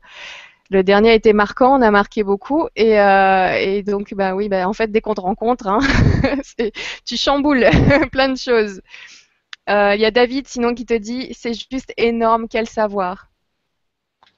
Merci beaucoup. Merci à vous tous pour votre euh, pour votre pour tous vos soutiens pendant que j'étais en galère de l'autre côté. Merci beaucoup. Merci Jean-Michel parce que vraiment j'ai de la chance mais les deux fois où j'ai été déconnectée aussi longtemps, c'était avec toi. Alors pour toi, c'est pas très juste mais pour moi, c'est une sacrée chance parce que pendant que je bidouille mon PC, euh, enfin les deux PC, je sais que c'est ça roule de l'autre côté. je te remercie pour ton professionnalisme et euh, vraiment merci du fond du cœur. Euh, voilà, je, suis très contente que ce bug arrive ce soir avec toi et ah, pas demain pour. je, suis spécialiste, du bug. bah, en fait, toi, t'en as pas de ton côté, tu gères très bien. Ah, donc fois, ça, ça arrivait une fois, je te rappelle, ça arrivait une fois qu'on a été obligé d'arrêter l'émission, euh, que j'étais à Poitiers, la connexion se faisait pas du tout, donc ben, on a été obligé d'arrêter. C'est vrai. Et on a refait l'émission à 10h du matin. Je m'en souviens bien encore. Je, fais encore les yeux qui piquent de cette matinée-là. Moi, je suis du soir. euh, bon, écoutez, moi, tout le monde, je vous dis, euh, je, donc je vous remercie encore et je vous dis à demain avec euh, Alexandra Duriez que j'ai rencontré à Luce. C'est quelqu'un de vraiment génial qui, on va, on va juste super bien s'amuser en fait. Je pense que cette émission, elle va être top. C'est vrai qu'on va parler d'amour, on va parler de relations amoureuses, on va parler des soucis ou pas. Enfin, si vraiment voulez savoir un petit peu euh, tout et n'importe quoi sur votre relation, sur ce qui je sais pas euh, pourquoi ça va pas bien, pourquoi est-ce qu'on est en confrontation sur tel ou tel domaine. Ça peut être vraiment très très large. On reste juste sur le thème des relations amoureuses et on peut partir n'importe où. Et grâce à ces capacités qu'elle met à notre disposition, on va pouvoir en savoir plus, soit par des messages de guide, soit euh, par la voyance parce qu'elle fait ça aussi, soit par euh, alors qu'est-ce qu'elle avait d'autre? Parce que elle fait tellement de choses. Euh, en gros, elle a trois quatre capacités, il me semble assez spéciales, et, euh, et, elle met ça à notre disposition. Donc on va passer de bonnes soirées, et bien sûr c'est dans la joie et la bonne humeur. Donc voilà, on va bien s'amuser. Je vous donne rendez-vous demain à 20h pour les personnes qui m'ont envoyé un mail sur lgc2@legrandchangement.tv pour participer à l'émission sur le plateau. On prendra aussi des questions écrites comme comme avec Claire Thomas quand on fait les vies antérieures. Pour ces personnages, je vous envoie un mail demain en fin de matinée, je pense. Et, euh, et à ce moment-là, je vous expliquerai dans le mail comment ça se passe pour accéder euh, au direct et au plateau du direct. Je vous fais un bisou ici parce qu'il va falloir que je me lève et que j'aille sur mon autre ordinateur pour arrêter le direct à la fin. Et je vais arrêter juste à la fin, donc euh, quand Jean-Michel Raoult aura ah. fini de son exercice. Ah, alors Nora, Nora, avant que tu partes, je vérifie parce que je vais être obligé de mettre une image euh, à l'écran pour que les gens voient les symboles. Je vous dire savoir si on, peut la voir. Donc je vais faire un, un, partage écran, mais euh, j'aurais voulu aussi mettre une musique. Donc je, je vais, je vais, je pars pas tout de suite parce qu'il va falloir que je vérifie que, ça fonctionne. Ça va pas le faire. Donc je vais chercher d'abord une, parce qu'on va, on va mettre une petite musique pour que ce soit sympa. On va essayer. Hein, va, je fais ça rapidement. Il faut que je trouve la musique qui va avec. Euh, euh, faut que je recharge un petit peu. Voilà ici. Euh, euh voilà, on, on, va mettre ça. Alors, je, vais faire partir, je vais faire partir une, euh, une musique déjà. Voilà. Bon. Moi, je l'entends. Voilà. Tu l'entends, hein? Alors, bon, bon pour l'instant, c'est bon. Je, je, sais que tu l'entends. Maintenant, est-ce que je vais faire le, le partage d'écran pour voir la, la, euh, la photo hein? Euh, Ah mince, il apparaît, il apparaît pas. Attends, je vais mettre ici. Euh, non, ah, je vois une question pour moi. Nora, quand une vibra avec Nassim Aramain Écoutez, c'est marrant, mais c'est plusieurs personnes me l'ont dit euh, dernièrement et euh, je lui ai envoyé un mail il y a 15 jours. Maintenant, comme on dit, l'intention est envoyée. Si ça doit se faire, ça se fera et au bon moment. J'ai tout mon temps. On a même plusieurs vies à ce qui paraît, donc il n'y a pas de problème. Merci beaucoup, mais effectivement, euh, la, proposition, euh, l'invitation a été envoyée. Eh, est-ce que Nora, est-ce que tu vois l'image? Oui. Ah bon, ça va. Ben voilà, donc je, je vais je vais expliquer euh, et à un moment donné on va faire la musique et je vais vous proposer comment on fait. Maintenant vous le faites ou vous le faites pas?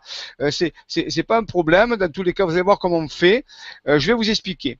Donc euh, il faut associer le nom de la lettre, la façon de prononcer la lettre et le symbole. Il faut regarder le symbole en même temps.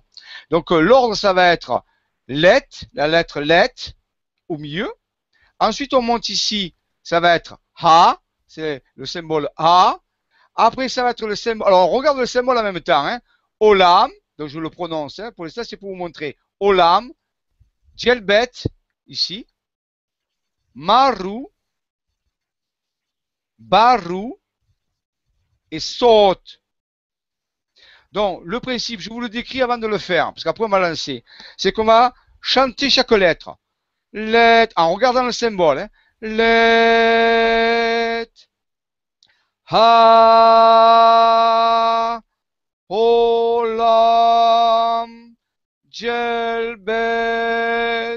Maru. Baru. Saute. Mais après, on va accélérer. Let, ha, holam, gelbet, maru, baru, saute. Let, ha, holam, gelbet, maru, baru, saute. Let, ha, holam, gelbet, maru, baru, saute. Let, ha, holam, gelbet, maru, baru, saute. Et on va accélérer un, un petit peu comme ça. Puis à un moment donné, on va ouvrir la porte. Je vais dire, ouverture de la porte, 5, 4, 3, 2, 1, inspirez, vous allez inspirer, souffler à l'intérieur de vous, souffler, et à ce moment-là, la porte va s'ouvrir. Alors bien sûr, il faudrait préparer quelque chose derrière pour aller vers, simplement vous mettez l'intention d'aller vers votre guide ou vous êtes intérieur. Ce soir, on va faire ça comme ça. Est-ce qu'on est d'accord? Nora, c'est bon? On est d'accord. Alors j'ai euh, j'ai fait un partage d'écran sur l'image au cas où on ait le même problème que tout à l'heure si Oui. les gens euh, ne te voient pas. Donc toi tu as mis l'image. Euh, moi j'ai fait un partage d'écran et, et bah, si tu peux avec la souris continuer à, cibler ou je sais Voilà. pas, t'hésites pas. Je vais siffler au fur et à mesure. On va accélérer, puis à un moment donné, je vous ferai le signal d'ouverture. Alors, on va se recueillir 5 minutes, 5 minutes de se mettre dans le cœur, parce que on est obligé de se mettre dans le cœur, sinon ça marche pas, pendant quelques secondes. Et ensuite, on envoie l'intention de se connecter soit à son guide, ce que vous voulez, hein, ou à votre être intérieur. Et ensuite, on, on- on stimule la porte et on s'arrêtera avec ça. Hein Alors, je lance la musique.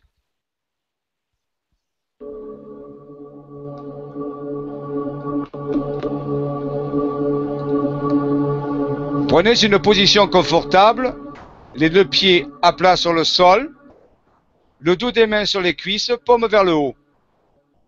Redressez-vous. Alignez votre colonne vertébrale. Prenez trois profondes respirations en inspirant par le nez et en soufflant par la bouche. Et lorsque vous soufflez, laissez les tensions s'évacuer vers le sol trois fois.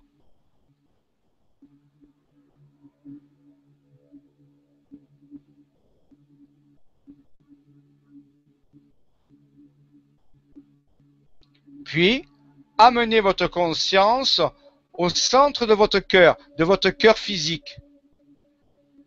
Vous trouverez là un point d'énergie, le point sacré du cœur. Focalisez-vous sur ce point et respirez le prana bleu doré à partir de ce point, lentement, profondément.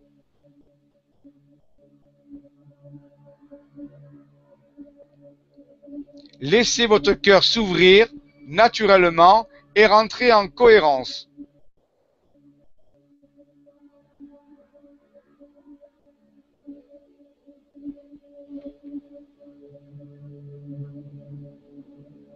Respirez des sentiments comme la liberté à travers ce point, l'expansion, la croissance et la joie.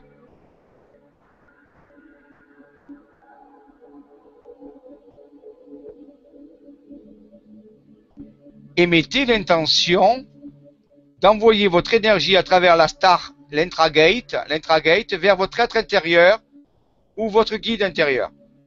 Envoyez pendant quelques secondes cette intention simplement, tout, en continuant de respirer à travers le point sacré de votre cœur.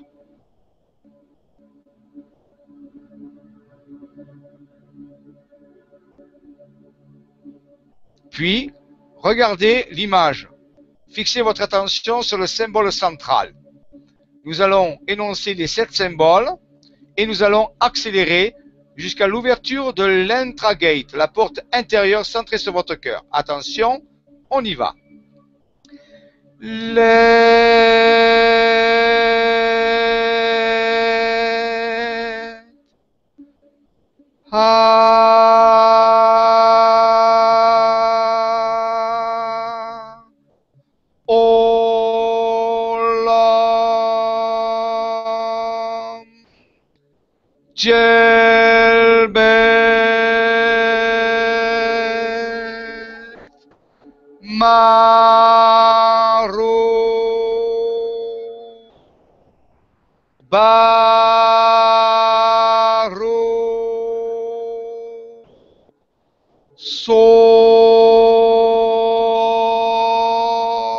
s'accélère. Leta holam jalbet maru baru sot. Leta holam jalbet maru baru sot. Let ha-olam jelbet maru baru sot. Let ha-olam jelbet maru baru sot. Let ha-olam jelbet maru baru sot. Let ha-olam jelbet maru baru sot. Let ha-olam jelbet maru baru sot. Let ha-olam jelbet maru baru sot. Let ha-olam jelbet maru baru sot. Let ha-olam jelbet maru baru sot. Let ha-olam jelbet maru baru sot. Ouverture la porte. 5, 4, 3, 2, 1. Inspirez. Gonflez les joues, soufflez vers l'intérieur. Ouverture de la porte maintenant. Respirez.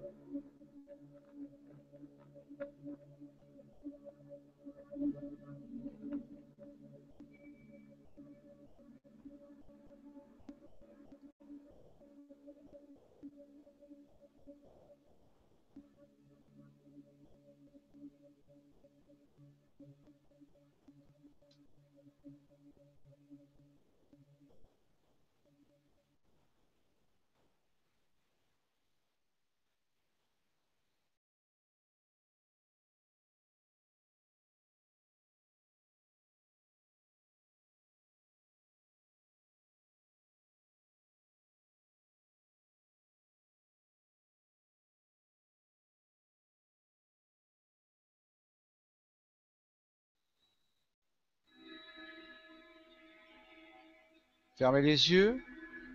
Envoyez des pensées de gratitude avec votre être intérieur, votre guide intérieur. Vous pouvez lui dire si vous désirez, je t'aime, merci, je t'invite. Autant de fois que nécessaire pendant quelques secondes encore, en restant centré sur votre cœur. Profitez de ce moment.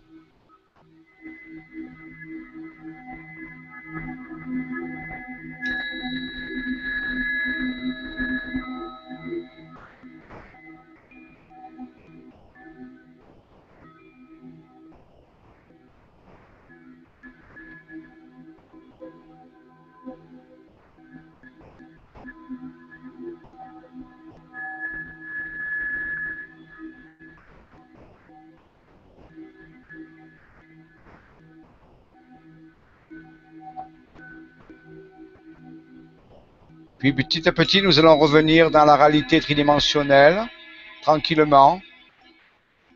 Reprendre possession de notre corps, bouger les pieds, les mains, la tête tranquillement. Respirer et revenir dans notre corps.